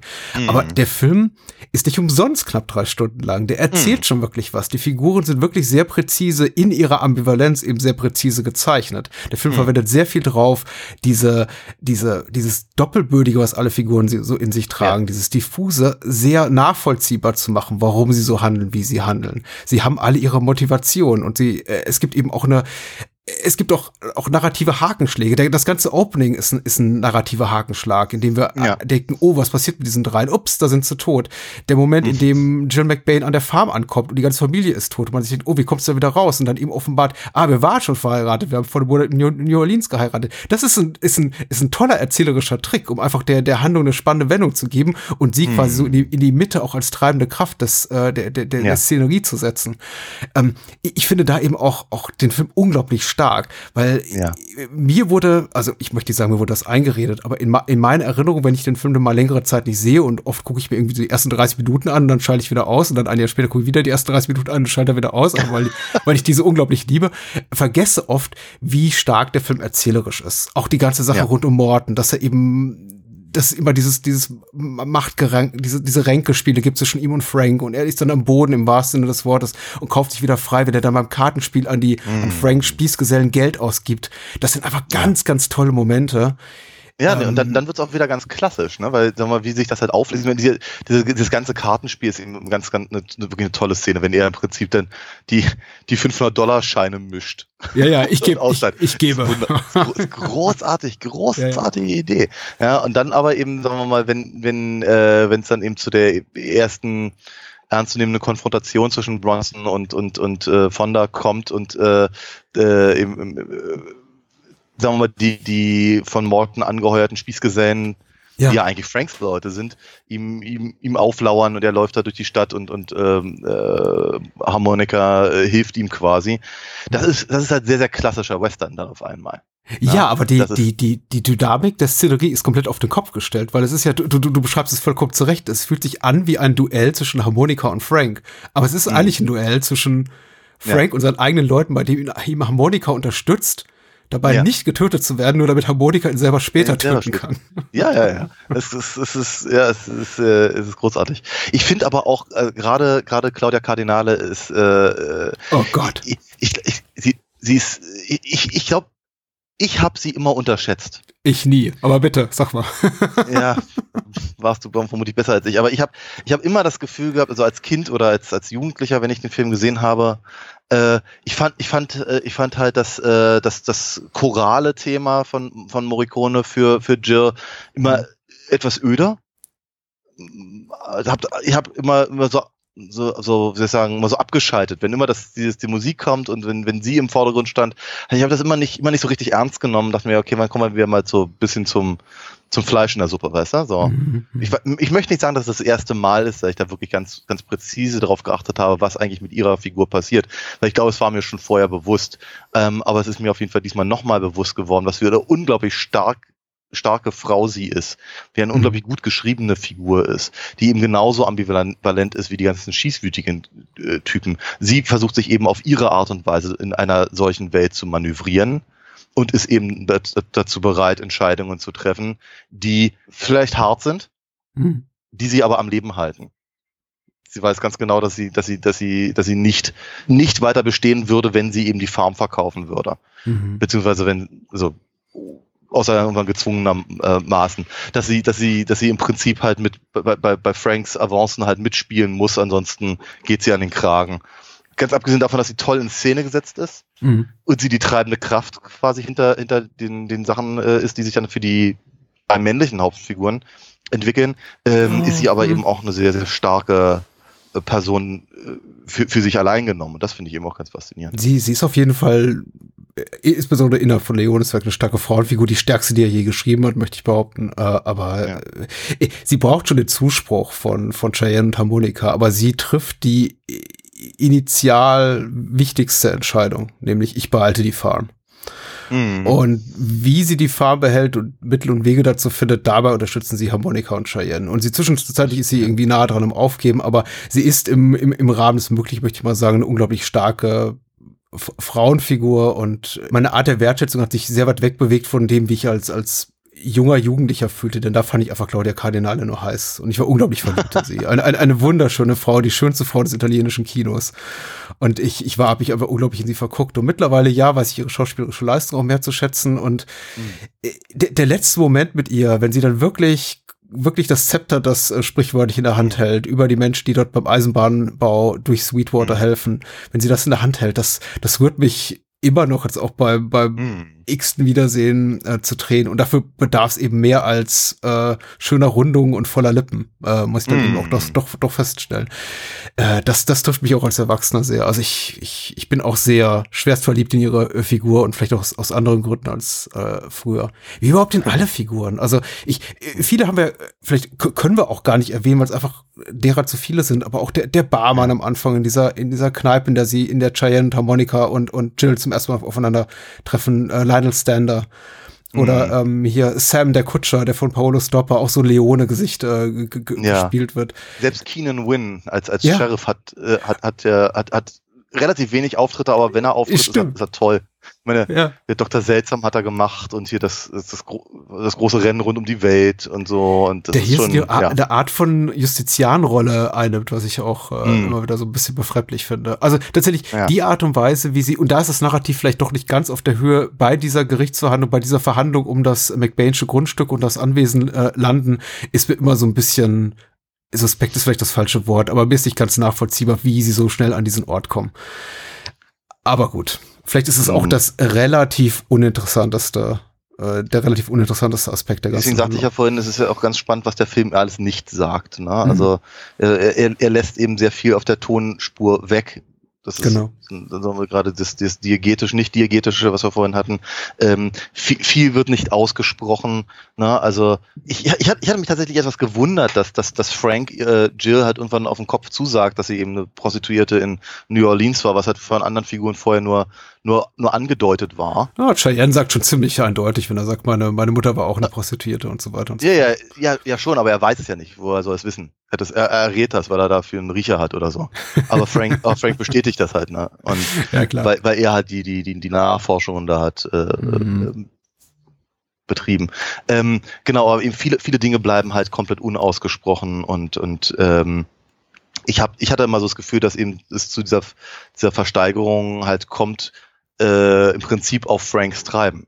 Dass ja. er sagt, pass mal auf, wenn du leben, am Leben bleiben willst, dann verkaufst du billig hm. an mich, aber das können wir nicht äh, nicht nicht nicht nicht nicht nicht äh, öffentlich machen, also hm, nicht hm. nicht nicht offiziell machen. Deswegen machen wir hier diese Scharade, ja. weil das ja relativ relativ direkt auf, auf die, auf die Bettszene äh, folgt. Die auch ein radikaler Bruch ist mit Western-Konvention. Also die mich oh, ja. auch immer noch, noch, noch trifft bei, beim x-ten Wiedersehen ja. wie, wie, wie ja. ein Schlag, wenn ich dann plötzlich den, den Oberbösewicht mit unserer Protagonistin im Bett liegen sehe und denke mir, meine Güte, es ist auch, auch, auch da nicht ganz klar, wie es so weit gekommen ist. Aber dass es dazu gekommen ist, äh, ist das einzig Entscheidende letztendlich an der Szene. Und äh, ja. die ist die ist irre. Und äh, wie, wiederum sehr, sehr, sehr, sehr großartig gefilmt auch. Also. Vorher haben wir doch diesen, diesen God's Eye View durch den Stoff auf, auf Jill runter, mhm. was ja auch so eine Einstellung ist, die äh, Leone dann fast eins zu eins doch bei den, äh, es war mal in Amerika, damit äh, mhm. Blick auf De Niro. Den ich immer noch nie gesehen habe. Was wir nachholen ja. werden. So sieht's glaube ich auf aus. Jeden ne? Fall. Ja, ich glaube, das ist schon fast beschlossene Sache. Vor noch Ducky Sucker. Ducky Sucker. Also Todesmelodie, ja. Natürlich, klar. Den habe ich ja sogar irgendwo rumliegen. Ähm, genau, aber ich, ich, ich, ich finde auch, ich finde Mortens Abgang auch, ist auch so eine, so eine Sache. Wir erfahren mhm. nicht, warum eigentlich Mortens, von wem und wie Mortens äh, Zug angegriffen wird, warum liegen da so viele Leichen rum. Mhm. Äh, natürlich erfahren wir es schon, weil offenkundig Cheyenne Leute das waren und Cheyenne eben angeschossen wurde bei dem ganzen mhm. Ding, deswegen er am Ende auch stirbt. Aber es wird halt nie deutlich gesagt. Man verfährt nicht genau, warum hat Cheyenne das gemacht was, was bringt ihm, ihm das jetzt eigentlich, in was für im, in was im Kontext ist dieser Überfall zu sehen, sondern es ist einfach da. Ja, es ja. wird halt alles nicht so genau ausgesprochen, aber Mortens Abgang ist großartig. Wie, wie er halt selbst, selbst im Tod irgendwie noch auf die, auf die Pfütze zukriecht kriecht und wir, wir dann halt den, den, den Ozean plätschern hören. ja, oh, ja, was für eine bittere Ironie. Und ich glaube, hm, bitter, ja. du, Du, ja. du hast vorhin, ich, ich, ich glaube, das kam auch ein bisschen falsch an. Du sagst vorhin, ja, das macht keinen Spaß. Und ich wollte auch nicht sagen, dass der Tod von Cheyenne, beziehungsweise auch die Art und Weise, wie äh, Morricone das orchestriert, irgendwie Spaß machen soll oder lustig sein soll. Nicht in dem Sinne, aber der Film ist da schon augenzwinkert oder schwarzhumorig, möchte ich sagen. Auch beim Tod von Morton, wenn man ihn eben dann immer wieder sieht. Dramatisch. Ja, es ist dramatisch. Ich, ich, sehe überhaupt keinen Augenzwinkern. Du siehst da kein, nein, nein, nein, ich, also, na gut, äh, dann ist es einfach Ansichtssache. Ich sehe da durchaus einen ironischen Bruch oder einen ironischen Kommentar auf der Tonspur, wenn man eben den Morton sieht und seine Sehnsucht ja. äh, doch immer so ausführlich ja. dargestellt wird, da, da, da, da den, den Pazifik zu erreichen mit Blick auf das Meer ja. und dann hörst du das Meeresrauschen und das letzte, was wir von ihm sehen, ist, wie er auf, ein, auf, auf eine Pfütze mit dreckigem Brackwasser zukriegt und stirbt und dann kommt doch mal das Meeresrauschen. Also das ich, also, sagen wir mal so, dass ich sag nicht, das, das, das ist lustig, äh, ironisch ist im Sinne von haha, komisch. Nee, ich finde das, ich finde das, äh, ja. Äh, ja, so, so ist es, das, das, das, das, das rührt mich ja fast zu Tränen. Also es ist, okay. äh, es ist Tod von Morten rührt zu Tränen. Oh. Naja, okay. die Art und Weise, wie er inszeniert ist, wie, wie, ja. wie, wie er halt sogar, sogar, der, der, der Mann hat mehr Geld als Gott offenkundig. Ja? Mhm. Und er kann sich, er kann sich, er kann sich kein gesundes Leben kaufen. Ja, und seine, seine, seine, seine Untergebenen nehmen zwar seine Kohle, aber schätzen ihn nicht wert. Das Einzige, was ihn antreibt, ist eben dieser, ist eben dieser geradezu äh, diese psychotische Sehnsucht danach, den, den, den, mit seinem Zug den, äh, den Pazifik zu erreichen. Das ist, das, das macht ihn nicht zu einer sympathischen Figur, ganz im Gegenteil. Es ist jemand, der äh, Mörder anheuert, um sich Grundstücksplatz zu schaffen. Richtig, richtig.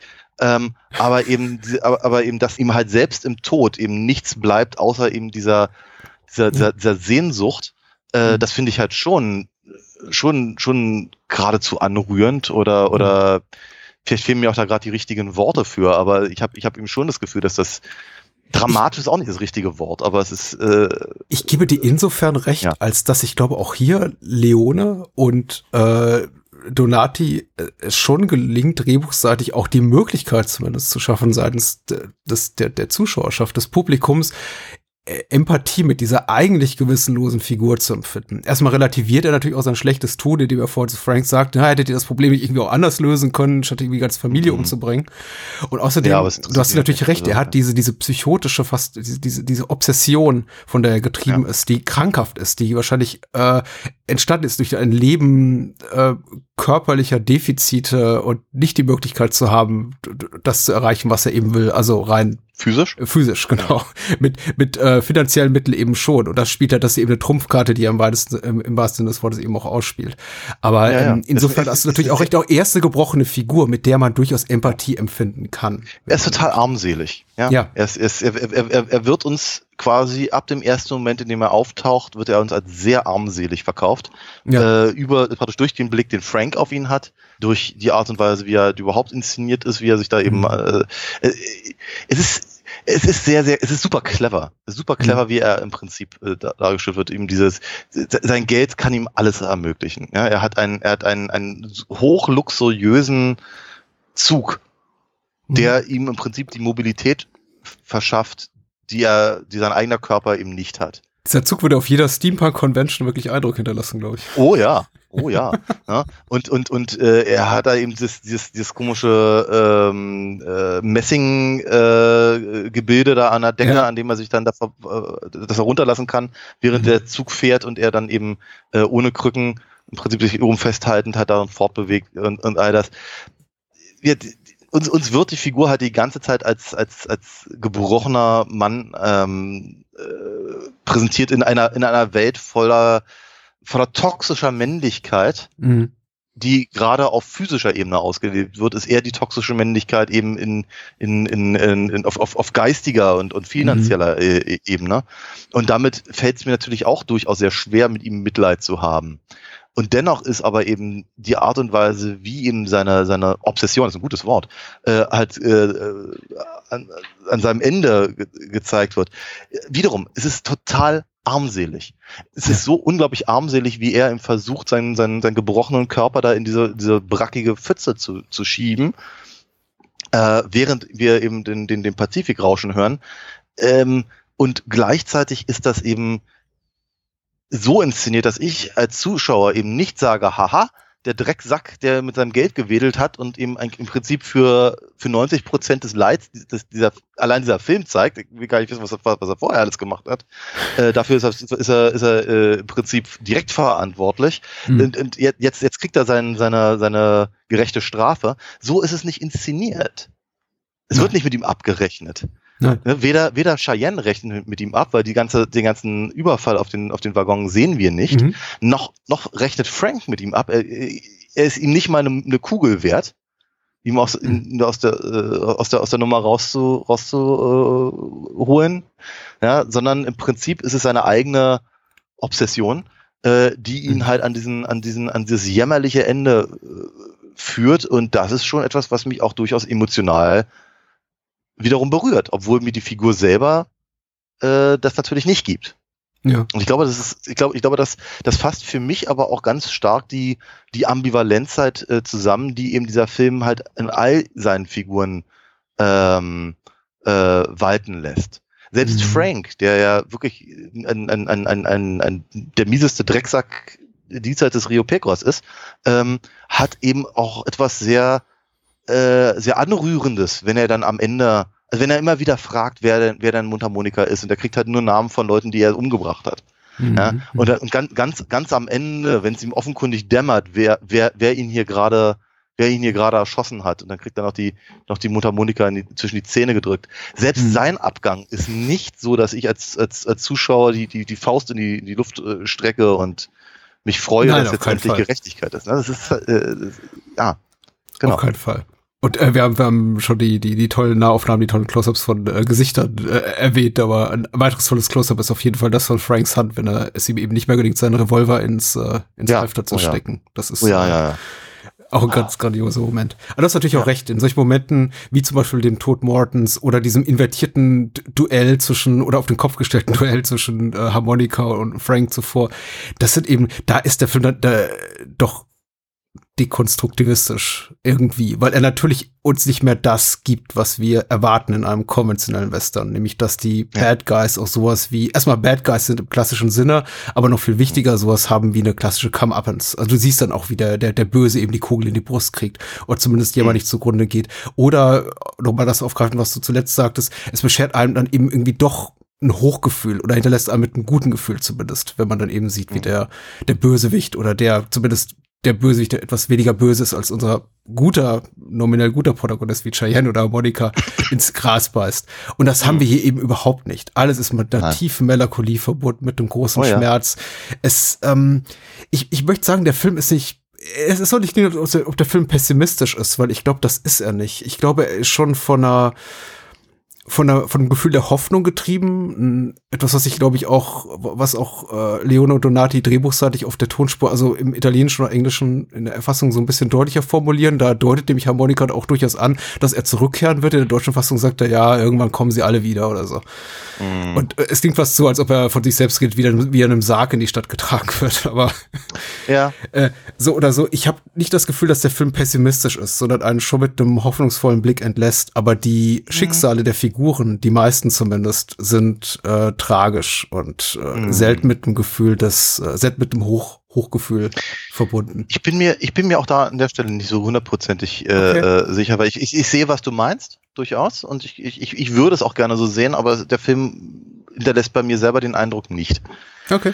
Äh, weil ich habe ich hab eher das Gefühl, dass Charles Bronsons Figur eben zum Beispiel keine Ruhe findet, nur weil er Frank endlich die Position gebracht hat, in der er ihn äh, die ganze Zeit haben wollte. Mhm. Ja, also es ist eben wiederum nicht so, dass sich irgendwie Harmonikas Leben großartig ändern wird, nur weil er sich endlich gerecht hat.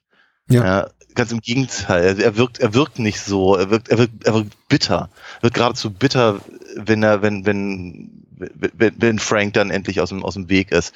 Und äh, gena genauso wie, wie Cheyenne kann er eben nicht in der, in der Zivilisation bleiben, die ihm Jills äh, Bahnhofsstation bietet. Ich glaube, ich bin am Ende einfach es, viel näher emotional bei, bei, bei Jill als du vielleicht. Ja, das mag, das mag durchaus, das, das mag durchaus sein. Aber äh, das äh, wird, das, ich will sagen, Cheyenne hat eigentlich keinen Weg mehr, den er sonst gehen könnte, außer zu sterben.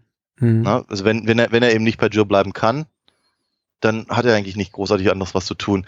Äh, Harmonica hat ja, von, von ihm erfahren wir so wenig. Wenn der, der, der, der reitet dann eben einfach weiter. Aber grundsätzlich hinterlässt das der Film bei mir halt, ich meine, ich, ja, ich sehe, ich sehe diesen Hoffnungs, Hoffnungsschimmer äh, wenn, wenn, wenn Jill eben tatsächlich das Wasser an die, an die Bahnarbeiter ausgibt und all das. Das ist auch ein, auch, ein, mhm. auch, ein, auch ein erhebender Moment dann wieder und all das. Und das funktioniert eben sehr gut, weil man sieht eben jetzt, zu, zumindest für sie hat, äh, haben sich, haben sich die Träume ihres äh, verstorbenen äh, Mannes eben denn jetzt äh, ähm, bestätigt und all das. Aber dennoch sehe ich halt in dem ganzen Film äh, so etwas wie, vielleicht nicht unbedingt das Beklagen, aber zumindest das Wahrnehmen eines Endes. Mhm. Ne? Die Geschichte ist zu Ende. Der Zug ist angekommen. Alle sind tot, mit Ausnahme von Jill und Harmonica. Mhm. Harmonica reitet weg. Der, der, der, der Westen an sich ist im Prinzip gestorben mit, mit diesen Figuren, weil eben jetzt eben, ja, die, die, die, die Verbindung mit dem Osten durch den, durch den Eisenbahn, äh, durch die Eisenbahn jetzt geschaffen ist und all das. Also ich habe ich hab ihm schon das Gefühl, dass das auch, auch, auch das mich eher, eher ins, ins Grüblerische bringt, als eben ins, ins, ins, ins Optimistische. Ja, ja. Und das ist nichts Schlimmes, ganz im Gegenteil, ganz, ganz, ganz im Gegenteil. Ich finde das, ich finde das, ich finde das tatsächlich sogar eine ganz richtige Sache. Es ist, es ist so, es ist so ein bisschen so wie in einem, ich, ich weiß gar nicht, also keine Ahnung, in, in, in, irgendeinem, in irgendeinem Western, wo dann irgendwie mhm. am Ende ein Auto durch die Gegend fährt und das uns halt praktisch zeigt, okay, die Zeit der Pferde ist vorbei.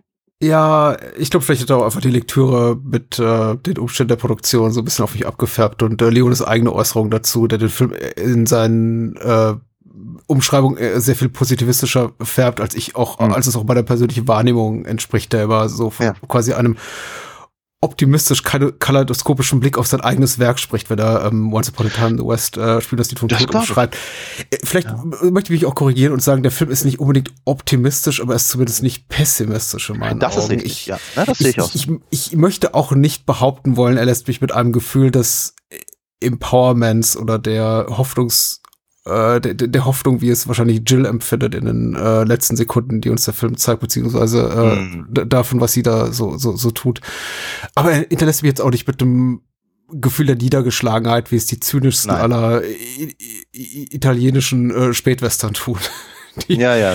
die das, die das äh, Genre einfach äh, in Goto Boden stampfen und da irgendwie keine, keine, ja keine Perspektiven sehen. Ich sehe so ein bisschen einfach den Verlust der Romantik. Vielleicht könnte man das irgendwie auch als, wenig optimistisch bezeichnen, aber das ist eben auch etwas, was der Film schon relativ früh ankündigt, wenn wir doch dann relativ äh, neumodisches relativ neumodische Utensilien im Film sehen, ganz, ganz klar ist auch durch die Thematik des Eisenbahnbaus und so weiter und durch die, also man hat das Gefühl, der, der Western ist im Grunde schon auf den ersten Metern tot. Die, die mm. Western-Stadt, die wir da sehen, hat nichts von einer klassischen Western-Romantik. Das offenbart sich schon irgendwie bei diesem ersten Blick auf, auf die, auf, auf, auf Flagstone hinunter nach dieser Kamerafahrt über den Dachfürst, der ganz toll ist äh, äh, zu, ja. zu, Beginn. Wenig von dem, was wir da sehen, hat dann, irgendwas von der klassischen Western-Romantik. Zurück in die Zukunft. Richtig, danach, richtig, richtig. Das war Semeks großer Anspruch, stimmt. Flagstone ja. nachzubauen. Ja. Ähm, und, und wir sehen eben ganz viele Typen, die äh, der alte Kutscher das Sam wegscheucht mit, ah, was macht ihr alles, Gesindel und so, was wie, und hier, und die Eisenbahner, die machen alles kaputt und irgendwie da steht da rum und mit, mit glaube ich, mit so, mit so einem Wegmesser und man sieht schon, das ist irgendwie, wir sind weit davon entfernt von 40er, 50er Jahre Hollywood-Western. Und deswegen, mhm. ich, ich, ich weiß nicht, ich, ich habe mich einfach schon relativ früh im Film daran gewöhnt, dass das, was wir hier sehen, nicht äh, gefärbt ist von dem, von der Art von Western-Romantik, die ich eben aus dem klassischen Hollywood-Kino kenne. Und insofern empfinde ich dann das Ende als fast schon noch so, die beste Möglichkeit, das zu einem roten Abschluss zu bringen, obgleich ich natürlich den Tod von Cheyenne lamentiere und mit Harmonika fühle. Und klar, das ist ja, liegt ja auch den meisten Rachegeschichten inne, dass selten in dem Gefühl, in dem dann eben die Rache vollzogen, also vollstreckt ja. wird, irgendwie sowas eintritt wie, super, jetzt hat mein Leben wieder einen Sinn. Dennoch, mit Fokus auf Jills Figur, ich bin einigermaßen glücklich. Ich habe vielleicht, vielleicht, ich weiß nicht, vielleicht war das auch so ein bisschen Stockholm-Syndrom, weil, weil ich dann als Kind gesehen habe und mir irgendwie einreden musste, das geht jetzt irgendwie alles gut aus und irgendwie zu lange mit dieser Wahrnehmung gelebt habe. Aber ich gucke da immer noch drauf und denke mir, ja, Jill wird ihren Weg schon gehen. Ja, das, ich glaube, ich glaube, davon kann man auf jeden ich Fall. Ich bin so ausgehen. oberflächlich.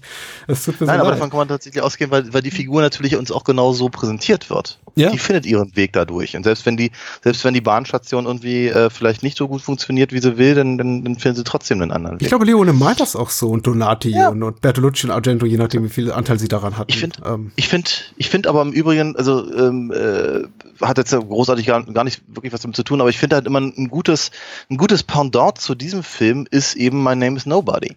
Mhm. Äh, nicht nur wegen Henry Fonda als, als, als, als, als schauspielerisches Bindeglied, sondern aber auch was eben so dieses, dieses, dieses, ähm, äh, diese, diese Idee äh, angeht von der, der wilde Westen ist eigentlich vorbei. Ja, und Morricone ja, hat den produziert. Leone, ja, genau. Äh, Leon, Entschuldigung. Und Morricone hat die Musik gemacht, also von daher, ja, ja passt schon. Ähm, natürlich, klar. Ähm, und es ist halt eben einfach auch so, so ne, die, die, die, alte Western-Ikone hm. äh, Henry Fonda, also Jack Beauregard in, in, in, in Mein Name ist Nobody, hm. der eben im Prinzip aus dem, aus dem, aus der Geschichte verschwindet, ja, äh, ist hier halt in dem, in dem, in diesem anderen, in dem, in dem ähm, äh, äh, Valeri-Film, äh, ist halt positiver logischerweise alles in allem und und ähm, äh, vielleicht auch etwas optimistischer, was eben sagen wir mal die Zukunft angeht. Aber sagen wir mal die Idee ist eben auch schon in äh, Spiel mir das Lied vom Tod durchaus vorhanden. Zu sagen, mhm. so der der Westen ist der, ist im Prinzip vorbei. Und das was das was als nächstes kommt, ist nicht besser oder schlechter. Es ist halt nur anders. Und die Leute, die eben, sagen wir mal, in der Lage sind, sich darauf einzustellen, wie zum Beispiel Jill, die werden da eben ihren Weg finden, um das Wort nochmal zu nehmen. Mhm. Und andere Figuren wie Frank, wie vermutlich auch Cheyenne, müssen eben im Prinzip aus der Geschichte verschwinden, damit, damit sich, damit sich eben praktisch das Neue äh, etablieren kann. Mhm. Nochmal, ich, ich, ich, bin, ich, bin, ich bin mir nicht ganz sicher, ob ich das wirklich alles als, als, als optimistisch oder positivistisch äh, äh, empfinden kann. Aber es ist zumindest, und da gebe ich dir völlig recht, es ist zumindest nicht pessimistisch. Und es ist auch nicht der Maßstab, an dieser, dem dieser Film gemessen, gemessen werden muss. Nein. Da, da, da, steckt so ein ganz starkes Ressentiment in mir, das irgendwie so, so, so zu sehen, weil ich glaube eben tatsächlich, dass Leone vor allem im Vergleich zu seinen, zu den vorhergehenden Werken, und vielleicht liegt es auch daran, dass wir die jetzt eben auch in relativ kurzer Abfolge von nicht allzu ferner Zeit geguckt haben, ich schon das Gefühl habe, er ist, ähm, er wird etwas altersmilde, was natürlich Quatsch ist, weil chronologisch nur zwei Jahre Jahre zwischen diesem Film mm. und dem 66er Spiel, das die vom Tod liegen. Äh, Entschuldigung, mm. äh, The Good, ja. the Bad, the Ugly. Zwei glorreicher ja. Lopen. Ja, Altersmilder. Na, ich glaube, ich glaube, hat einfach andere Interessen. Andere Interessen und ja, der Wille auch was Neues zu machen, der unbedingt, ja. weil Leone wollte den Film ja gar nicht machen. Er wollte ja keine Western mehr machen, aber Paramount hat ihm so viel Geld geboten, weil die Dollarfilme so viel Geld einspielt und gesagt haben, hier, du darfst endlich Monument Valley drehen, du kriegst Henry Fonda. All diese mhm. tollen Sachen. Also, hm. ne, ich meine, der Großteil wurde immer noch in Spanien gedreht, aber die, die, die ganz tollen Szenen eben in Monument Valley. Ja, und das sieht man eben auch durchaus. Also, ja, natürlich. Das, das, das ist aber nicht Spanien. Ja. ja genau. Äh, ich bin der Mann, und, ich bin der Mann und Name. Ich, ich komme aus Sergio Leone, liegt in Spanien, macht aber auf Montana. Wie so schön bei Buffy damals hieß. Ja, Buffy. Ja, genau. Genau, nee, aber es ist, äh, ich, ich finde ich finde diesen ich finde diesen Ansatz eben zu sagen ich ich nehme meinen Stil ich nehme die mhm. Sachen die die die erfolgreich sind ich nehme das was ich eben auch schon jetzt drei vier Mal gemacht habe aber jetzt mache ich eben was Neues draus und ich ändere die Perspektive und ich beschäftige mich viel mehr mit meinen Figuren mhm. und selbst selbst eine Figur wie wie wie der der der schweigsame Charles Bronson kriegt ja, ja hier in dem Film unglaublich unglaubliche Tiefe mhm. und mhm. allein durch den Einsatz dieses dieses dieses wiederkehrenden Flashbacks Mhm. Und durch seine, durch seine Positionierung zu Jill und zu Cheyenne und zu mhm. Frank, ehrlicherweise, ähm, dass, dass, dass, dass eben äh, er weniger stoisch wirkt als eben zum Beispiel ein Clint Eastwood eben noch zwei Jahre vorher. Und auch, mhm. auch äh, sagen wir mal, sagen wir mal, vom Typus her natürlich vertraut ist, mhm. aber, aber eben äh, äh, in seiner Motivation menschlicher. Vielleicht wirkt das ganz auch reifer, weil die Protagonisten zum überwiegenden Teil reifer sind. Ich meine, Lieven ja, war auch nicht mal der allerjüngste in den beiden äh, späteren Dollarfilmen. Und vieles von dem, was wir hier sehen, sahen wir auch bereits in den äh, Vorgängern, wie zum Beispiel der ja. ganze, also ich meine, hier gibt es zwar keine Uhr, äh, aber auch hier gibt es eine ähnliche, sagen wir mal, Dynamik zwischen Frank und Harmonika wie äh, mhm. im, im, im, zweiten Teil hier zwischen Protagonisten und Antagonisten mit ja, auch einem äh, ähnlich konstruierten finalen Duell mit Flashback-Sequenzen mhm. und allem drum und dran. Ja, aber äh, die Figuren scheinen alle so viel reifer zu sein, so viel mehr Geschichte in sich zu tragen, einfach so viel mehr mhm. Tiefe, wie du wie du es auch gerade richtig gesagt hast, zu, zu besitzen. Und das liegt mhm. eben tatsächlich, glaube ich, einfach zum einen daran, dass dieser Film mehr interessiert ist an seinen Figuren, an, an, an, mhm. an ihren Charakteren, aber eben auch, weil die, die Schauspieler eine gewisse, mehr, mehr Ballast mit sich bringen. So war zumindest meine mhm. Wahrnehmung damals wie heute. Charles Bronson mhm. kannte ich eben schon irgendwo her und der war schon 68, nicht mal der allerjüngste. Der war damals Richtig, schon Mitte 40. 47, glaube ich, war der ja. Der genau, sich, ja. genauso wie Woody Strode, genau wie Jack Elam, genau wie ähm, ja. Äh, Jason Robards und, und all die ausspielen. Henry Fonda war fucking Mitte 60, glaube ich. Ja. Und, und das, das sieht man ihm einfach an, wollte ich nur sagen. Ja. Ähm, und, und vielleicht ist das eben auch so ein, so ein Grund, warum ich halt dazu komme, zu sagen, dass ich eben da so ein, so ein, so ein melancholisches einen melancholischen Blick auf das Ende des, des, des, des Wilden Westens sehe, mhm. weil eben die ganzen Figuren halt schon relativ alt sind und das alles mitgekriegt haben und mhm. also ne und und und eben dann auch vielfach den Film nicht überleben. Ja, ja. Und ähm, na, das mag mag alles damit damit zu tun haben ich glaube, Leone, wenn ich äh, Frailing da, also die Zitate von Leone im Frailing-Buch da auch so richtig verstehe, sieht das alles gar nicht als so radikal an, wie ich es damals empfunden habe und heute immer noch empfinde. Mhm. Vielleicht relativiert sich das auch eben mit dem Blick auf die Vorgängerfilme, wo er sich eben die, die quasi auch schon in, in vielen Bereichen so eine Art Warmlaufen waren für dieses Magnum Opus. Was nicht heißen soll, dass nicht uh, The Good, The Bad, The Ugly auch ein absolutes fucking Meisterwerk ist. also ja. ich, ich möchte nichts davon wegnehmen, aber ähm, das ist für mich hier noch mal so eine Spur ja. eindrucksvoller. Und ja. ähm, Leone selber sagt ja, im, im Grunde sei, sei sein An Anspruch gewesen, eine quasi filmische Reaktion auf sein eigenes Werk abzubilden und mhm. das einfach noch mal weiterzuentwickeln, um bestehende Sachen noch mal ein bisschen interessanter und tiefgründiger zu machen. Er spricht zum Beispiel von dieser Dreiecksbeziehung zwischen äh, Frank, Harmonica und Cheyenne als der klassischen, als seinem klassischen Triello, also dem, was er, mhm. was er eigentlich bereits in den Vorgängerfilmen gemacht hat. Klar, mit und einfach nur noch mal so ein bisschen Wallach mit dem neuen, und, ja. genau, einfach nur noch mal mit dem, mit, mit, mit dem neuen Twist, aber im Grunde more of the same. Und mhm. vielleicht ich weiß nicht, ich möchte nicht sagen, das ist der richtige Ansatz, diesen Film zu deuten, aber äh, ich, ich finde es eben interessant, dass mein Blick so ein, ein, ein Erschütterter darauf ist und ich mich ständig, ich mir ständig sage, meine Güte, ist das wagemutig und radikal, was dieser ja. Typ da macht. Und ich glaube, Leone, das gar nicht Leones Anspruch war.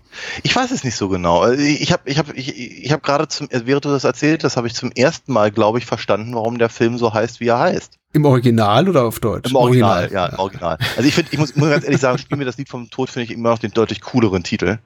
Ja. Der ist, der ist schon, der ist schon sehr, sehr, der ist schon sehr, sehr gut. Der kommt schon sehr auf den Punkt, finde ich, finde ich klasse. Ich wünsche, sie hätten ihn nicht gesagt, zweimal, aber ansonsten stimme ich dir zu. Ja, ich habe damit kein Problem, ganz im Gegenteil. Ich finde das auch, auch das finde ich cool.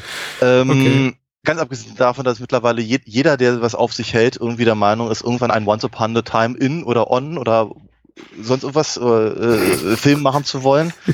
ja, ähm, ich finde halt diesen Märchentitel hm. schwierig ich verstehe, äh, äh, andersrum, ich glaube, ich glaube, weil was, was du gerade gesagt hattest, dieser, dieser Blick auf das eigene Schaffen, auf die eigene, auf die eigene äh, Historie und auf die Historie, die, von der er erzählt und natürlich das, was wir ganz am Anfang unseres Gesprächs gesagt haben, praktisch die, der Blick auf die tatsächliche Historie durch das amerikanische und auch durch das italienische Kino, äh, rechtfertigen halt natürlich schon durchaus im Prinzip diesen Märchentitel. Ein alter Englischprofessor von mir hatte mal gesagt, dieses Es war einmal, Once Upon a Time oder C'era mhm. una Volta, bedeutet eigentlich nur, es war nie. Es hat nie mhm. stattgefunden. Es ist ein Blick auf etwas. Es ist etwas hier, ja, ne, ein, ein, eine, eine literarische Markierung. Hier kommt ein Märchen und das soll mir irgendwelche Dinge sagen. Mhm. Vielleicht irgendwelche lehrreichen Geschichten, irgendwelche Warnungen, irgendwelche, äh, irgendwelche äh, anderen Dinge werden darin verhandelt. Aber genau genommen ist das, was, was als nächstes kommt, ist nicht, eine, ist, ist nicht eine wahre Geschichte, sondern eine, eine, eine, eine, eine, eine, eine, Textform quasi, mhm.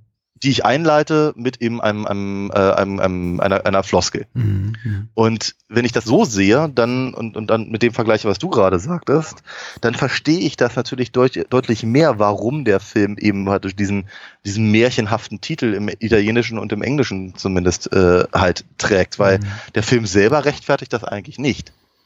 Nicht, nicht, zumindest nicht in der Form, wie er sich selber präsentiert. Ja. Äh, wir haben ja hier kein, kein, kein, keine, keine Geschichte, die irgendeiner Märchenform folgt, sondern mhm. ähm, äh, dafür, dafür ist er halt einfach äh, zu, zu sehr direkt bezogen auf sein Genre. Aber vielleicht ist das genau der Grund. Vielleicht ist das mhm. genau der Grund, warum er eben im Prinzip diese, diese, diesen ja, diese, diese, diese Markierung, diese, diese floskelartige Markierung am Anfang quasi wählt, um uns im Prinzip äh, dazu zu bringen, eben über genau diesen dieses filmische Genre nachzudenken. Ich, ich komme immer wieder auf meinen Punkt mit der Ironie zu, ähm, zu, zurück. Es hat zum einen ja was was märchenhaftes. Ich glaube auch eben, also wenn nicht unbedingt was optimistisches, dann zumindest etwas in meinen Augen nicht nicht pessimistisches. Äh, darauf zahlt auch der Originaltitel ein. Aber es ist natürlich schon ein Abgesang auf Western-Mythen, ohne diese jetzt zu, zu belächeln oder sagen wir mal ins Lächerliche zu, zu, zu ziehen oder alle, alle umzukehren. Äh, Thema Eisenbahn. Ein, äh, ein, ein sehr zentrales erzählerisches Moment hier. Und natürlich auch ein zentrales erzählerisches Moment für viele, viele klassische Western. Von, von The Iron Horse von John Ford bis zu ähm, hier How the West Was Won, über den wir auch schon gesprochen haben. Und hier eben quasi als, als der Anfang vom Ende äh, erzähl, äh, repräsentiert. Also etwas, ja. was irgendwie demarkiert das Ende des klassischen Western-Mythos, so wie wir ihn äh, anerzogen bekommen haben aus unzähligen Hollywood-Western. Und insofern passt für mich der Titel eben schon ganz gut. Ich gebe dir recht, der deutsche Titel ist cool. Der, er, er, er gefällt mir, glaube ich, zunehmend weniger gut, weil ich ihn so jetzt mittlerweile mehr erkenne, als in der Tradition stehen von tausend anderen äh, deutschsprachigen ja. Italo- oder Euro-Western-Titel, die alle irgendwas zu tun haben mit äh, weiß nicht, die Hälfte davon mit Tod im Titel und die andere Hälfte mit ja, Lied. Das Wiegenlied vom Totschlag. genau.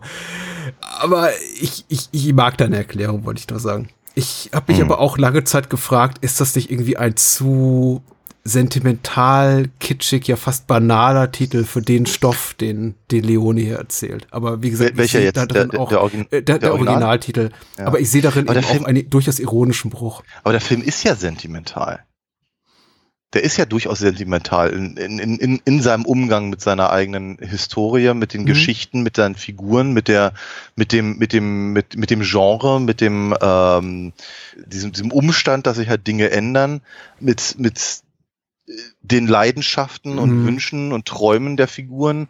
Ich okay. finde den schon, natürlich gerade in Jills äh, äh, Morricone-Thema, äh, ich finde den schon sehr sentimental. Also, aber mir suggeriert er, wenn ich ihn dann so höre, den Anfang einer Geschichte über den amerikanischen Westen. Aber was wir eben kriegen, ist nee, das mir, Ende mir, mir, mir, suggeriert, mir suggeriert es, dass, dass hier eine Geschichte kommt, mhm. die aus einer, aus, einer, aus einer vergangenen Zeit stammt. Mhm. Und die vermutlich so nicht stattgefunden hat. Auch das ist richtig. Okay. Dann liegt das einfach im Auge des Betrachters oder im Ohr des Hörers. Weil, wenn, ja, also meine erste Assoziation mit dem Originaltitel ist, hier wird mir davon erzählt, wie etwas seinen Anfang nahm. Und der Film erzählt mir eigentlich vom Ende ja. einer Ära. Ja. Und das ist okay. Aber da sehe ich dann wiederum eben, ach, egal, ich, ich möchte ewig drum den Bruch, den inhaltlichen und auch das äh, Spiel mit den Erwartungen von Leon, das ganz, das Leon hier ganz offenbar und seine Co-Autoren hier, hier, hier betreiben. Mhm. Aber, aber lassen wir das. Ich glaube, ich habe das genug ausgeführt. Ich habe ja noch eine lustige Anekdote von Bernardo Bertolucci, der gesagt hat, ich arbeite nur mit Leone zusammen, weil äh, Leone Pferdehintern filmt wie kein anderer. Was natürlich auch die Art von äh, witziger Anekdote ist, die man sich so über Jahrzehnte zurechtlegt, um sie dann einem Buchautoren zu erzählen. Aber, natürlich, ja. Ja, ja, ja, ja, Ach, sehr schön. Aber die sitzen alle auf einem sehr hohen Ross. Ich meine, Argento und Bertolucci kamen ja auch aus der Filmkritiker-Ecke. Also die waren ja schon so quasi so die, die, die, die Erben der Cahiers de Cinema Schreiber, mhm. irgendwie auch italienische Filmschreiber, die gesagt haben, wir wollen jetzt auch im Filmgeschäft mitmischen. Mischen. Und so guckt sich dieser Film eben auch teilweise. Also bei aller Melancholie und Herzschmerz, er hat doch auch einen sehr, sehr abgeklärten Blick auf das Genre, was er eben, in dem er sich bewegt. Gut, so mal vergleichen kann man das nicht mit, mit äh, ähm, ähm, Beyond the Valley of the Dolls. Nein. Nein mit dem Kritiker ja. Also Ibert, der eben mit, mit Meyer zusammengearbeitet hat. Aber ah, egal. Ähm, es ist eine interessante Frage. Es ist eine interessante Frage, wenn wir schon mal nochmal ins Visuelle gehen wollen, ähm, inwieweit eben tatsächlich äh, sich die Macher hier bewusst waren, dass sie gerade ein Meisterwerk schaffen. ähm, die, die, die, Frage habe ich mir auch durchaus ab und an mal gestellt. Nicht so mhm. formuliert mhm. sicherlich, mhm. aber es ist halt alles so, es ist so perfekt inszeniert. Mhm. Es ist eben alles, es, wie kriegt man eigentlich eine Fliege dazu, in, in, in J.K. Elams äh, äh, Colt zu fliegen? Also Na, die war künstlich, die dort saß. Die war ja, ja, ja, die, die, Aber auf seinem also, Gesicht die nicht, ja. Richtig, ne? Aber äh, wir nochmal, diese alle Einstellungen sind halt so, so hervorragend durchgestaltet und choreografiert und es ist, ja, und, und wie, wie sich eben die, die Geschichten aufeinander beziehen und wie die, wie die schauspielerischen Qualitäten jedes einzelnen Beteiligten äh, perfekt aufeinander abgestimmt wird. Mhm. Also, ich frage frag mich wirklich, saß da einer und also vor allem Leon, ne, saß da einer und sagt irgendwie, ja, das wird's, das ist, das ist das Ding. Oder haben die einfach nur gemacht, was sie sowieso machen wollten, dann am Ende gesagt, oh, hey, das sieht aber gut aus. Ich glaube, also, das weiß ich natürlich nicht, aber ich glaube, er war schon befeuert von einem unglaublichen Antrieb, es jetzt auch allen beweisen zu müssen, weil eben zum ersten Mal amerikanische Geldgeber da hinten standen, weil er zum ersten Mal eben genau die Stars hatte, die er haben wollte. Was nicht heißt, ja. dass nicht andere äh, Menschen für die Rolle zum Beispiel von Harmonika im Gespräch waren. Also seine erste Wahl war ja wieder Eastwood, der gesagt mhm. hat, mir reicht's jetzt. Und Eastwood eben auch zu dem damaligen Zeitpunkt dann Ende der 60er auch in den USA plötzlich Erfolge hatte. Mhm. Ähm, aber äh, mit sowas wie, ich glaube, nee, die Eiger Sanction kam später. Aber irgendwie so einen tollen Nazi, äh, Zweiter Weltkriegs-Agentenfilm. Egal. Ähm, reiche ich mal nach. Äh, ganz toll. man, kann, man kann eigentlich gar nicht glauben, dass ich die ganzen Eastwood-Filme kurz erst wiedergesehen habe, aber mir fallen kein, keine einzigen Titel ein, die er in den späten 60ern gemacht hat. Ähm, Nee, äh, er, hätte, er hätte nicht alle bekommen, aber merkt eben schon, er war mit unglaublich viel Geld ausgestattet, mit unglaublich vielen Möglichkeiten. Er hatte die, die, die, die, die Zeit und das Geld, äh, lange Drehtage zu finanzieren. Und ähm, ich bin mir schon ziemlich sicher, wenn man dann eben so die Zitate, sein Zitat und die aller Beteiligten liest, dass alle schon den Ehrgeiz hatten, es jetzt mal wirklich, wirklich allen zu zeigen. Weil es auch einer ja. der seltenen Momente war der Anerkennung für diese Art mhm. von Kino, die sie da schufen. Also ja. Leone kommt ja aus einer Film, filmschaffenden Familie. Äh, sein Vater war produktionstechnisch involviert und ich glaube, seine Mutter war Schauspielerin. Und die, die, die hatten beide in seinen Augen keine angesehenen Berufe. Und mhm. das, die Art von Kino, auch an der er immer früher mitwirkte, als Produktionsassistent, die äh, Sandalenfilme, was man heute so despektierlich sagt und so weiter, das war kein, kein angesehenes Kino. Und ich glaube, in seinem eigenen Land galt das auch ganz, ganz wenig. Und da kommen plötzlich die Amerikaner und sagen, hier hast du Henry Fonda und ganz viel Geld und du darfst im Monument mhm. Valley drehen. Ich glaube schon, dass Leone hier unterdachte, jetzt muss es auch ein Meisterwerk sein, zumindest was sein Anspruch war. Aber ob sie es wussten? Ich finde hm. die Frage richtig gut. Mein hm. Gehirn fährt gerade hier, macht gerade Kirmes, aber ich komme nicht zu, zu einem richtigen Schluss. Aber die Frage ist gut. Ja. Ich glaube, er wusste es als, oder er hatte den Anspruch, als er Once Upon a Time in America machte. Weil man dreht keinen fünfstündigen Film mit Robert De Niro, ähm, kein, kein Megameisterwerk schaffen will. Ja, pff, darüber kann ich noch nicht viel sagen, ja. Die, die, die Verleiher hatten ja auch andere Meinungen und dachten, sie müssten das irgendwie auf zwei Stunden runterkürzen, aber äh, dazu dann ein andermal, mm. wann auch immer. Also ich, ich zumindest, ich, ich ja, nochmal, ich, ich, äh, ich werfe mit dem Wort nicht um mich, aber ich sehe hier halt tatsächlich ein Meisterwerk. Also es, ähm, und es gibt halt wirklich ganz, ganz wenige, die ich äh, andersrum, es gibt, es gibt ganz, ganz viele Filme, die ich ganz, ganz toll finde. Hm. Und äh, äh, die, die, auf die ich auch nichts kommen lassen würde. Es gibt vermutlich sogar Filme, die ich lieber mag als den hier. Und de dennoch äh, ist, ist halt, sagen wir mal, die, die Brillanz, die wirklich aus, aus, aus jedem einzelnen Frame mir entgegengeschleudert wird, äh, ist, ähm, äh, wie soll ich sagen, äh, da bleibt mir die Spucke weg. Ja. Das ist schon, schon, es ist, ist einfach ist unglaublich faszinierend, unglaublich faszinierend, dem diesem Film äh, zuzugucken. Und er wird eben auch nicht langweilig.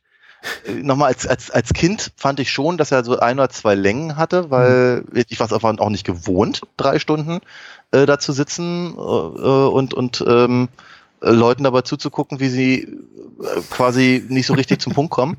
Von, von daher hatte ich halt schon das Gefühl, dass als in, in jungen Jahren habe ich halt bei bestimmten Sachen dann eher ausgeschaltet und war dann eher eher eher wieder anwesend geistig, wenn eben Henry Fonda da war oder eben ähm, Charles Bronson ähm, und, und, und weniger, wenn wenn Claudia Cardinale und Jason Roberts halt irgendwie anwesend äh, waren. Aber ähm, das hat sich natürlich einfach mal stark geändert in den letzten Jahren, Jahrzehnten. Ähm, und ähm, wird ein, ein, ein Film, der halt über so einen langen Zeitraum nicht, nicht nur mich, mich als Zuschauer inhaltlich und, und so auf der, bei der Stange hält, sondern auch, auch visuell jedes Mal wieder neu virt, virtuelle Luftsprünge machen lässt, ist schon, ähm, das ist sehr, sehr selten. Und da gehe ich komplett mit. Und wir hatten heute, heute Abend die eine oder andere Meinungsverschiedenheit, beginnen vom äh, deutschen Titel zu äh, Deutungshoheit. Deutungshoheit über, die, über den Pessimismus oder Optimismus des Endes. Wie auch immer. Aber da, da bin ich absolut mit dir einer Meinung. Auch äh, ich bin auch ganz kleine Meisterwerk-Ecke. Ich wünschte, Tonino Colli wird noch leben und könnte irgendwie zu unserem Podcast so einen kleinen Imagefilm machen. So was ganz Tolles, wie wir umeinander rumtanzen irgendwie. Finger am Abzug. Dazu Morricone-Musik. Ah, schön. Das wäre toll. Ja, ja. Vielleicht irgendwann, wenn wir die dicke Kohle haben. Mhm. Podcast nicht so viel Kohle, habe ich gehört. Leute werden groß und reich damit. Nee, nee, nee, nee. Die waren schon groß und reich und dann kriegen ja. wir einen Podcast. Äh, ja. An der Stelle vielen, vielen Dank an alle Menschen, die uns unterstützen. Nochmal an dieser Stelle. Und ich hoffe, ihr hattet Spaß in dieser Bonus-Episode. Ja, das, vielen Dank äh, auch Uns hat Spaß gemacht. Also ich, ich finde es immer ganz gut, mich hier treffen zu können mit dir hinter der Paywall. und äh, das klingt immer blöd. um uns hier äh, rhetorisch zu duellieren im Abendrot. Sehr schön. Ansonsten ja. würde ich, ja, ich, ich, hatte die ganze Zeit überlegt, wie kriege ich, wie krieg ich den noch eingebaut, weil ich wollte ja eigentlich das sagen, wie, wie, wie, wie soll ich einem Mann trauen, der nicht mal seinen eigenen äh, äh, Hosen traut. Aber Willst du es nochmal machen? Nee. okay. Adios. Bye bye.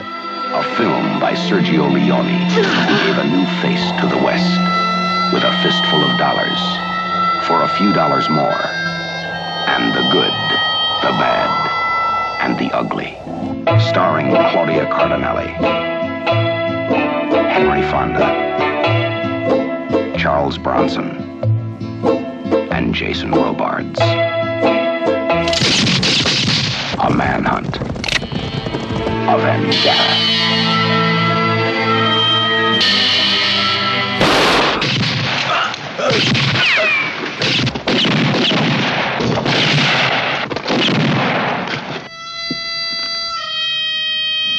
in a new land, in a new kind of Western.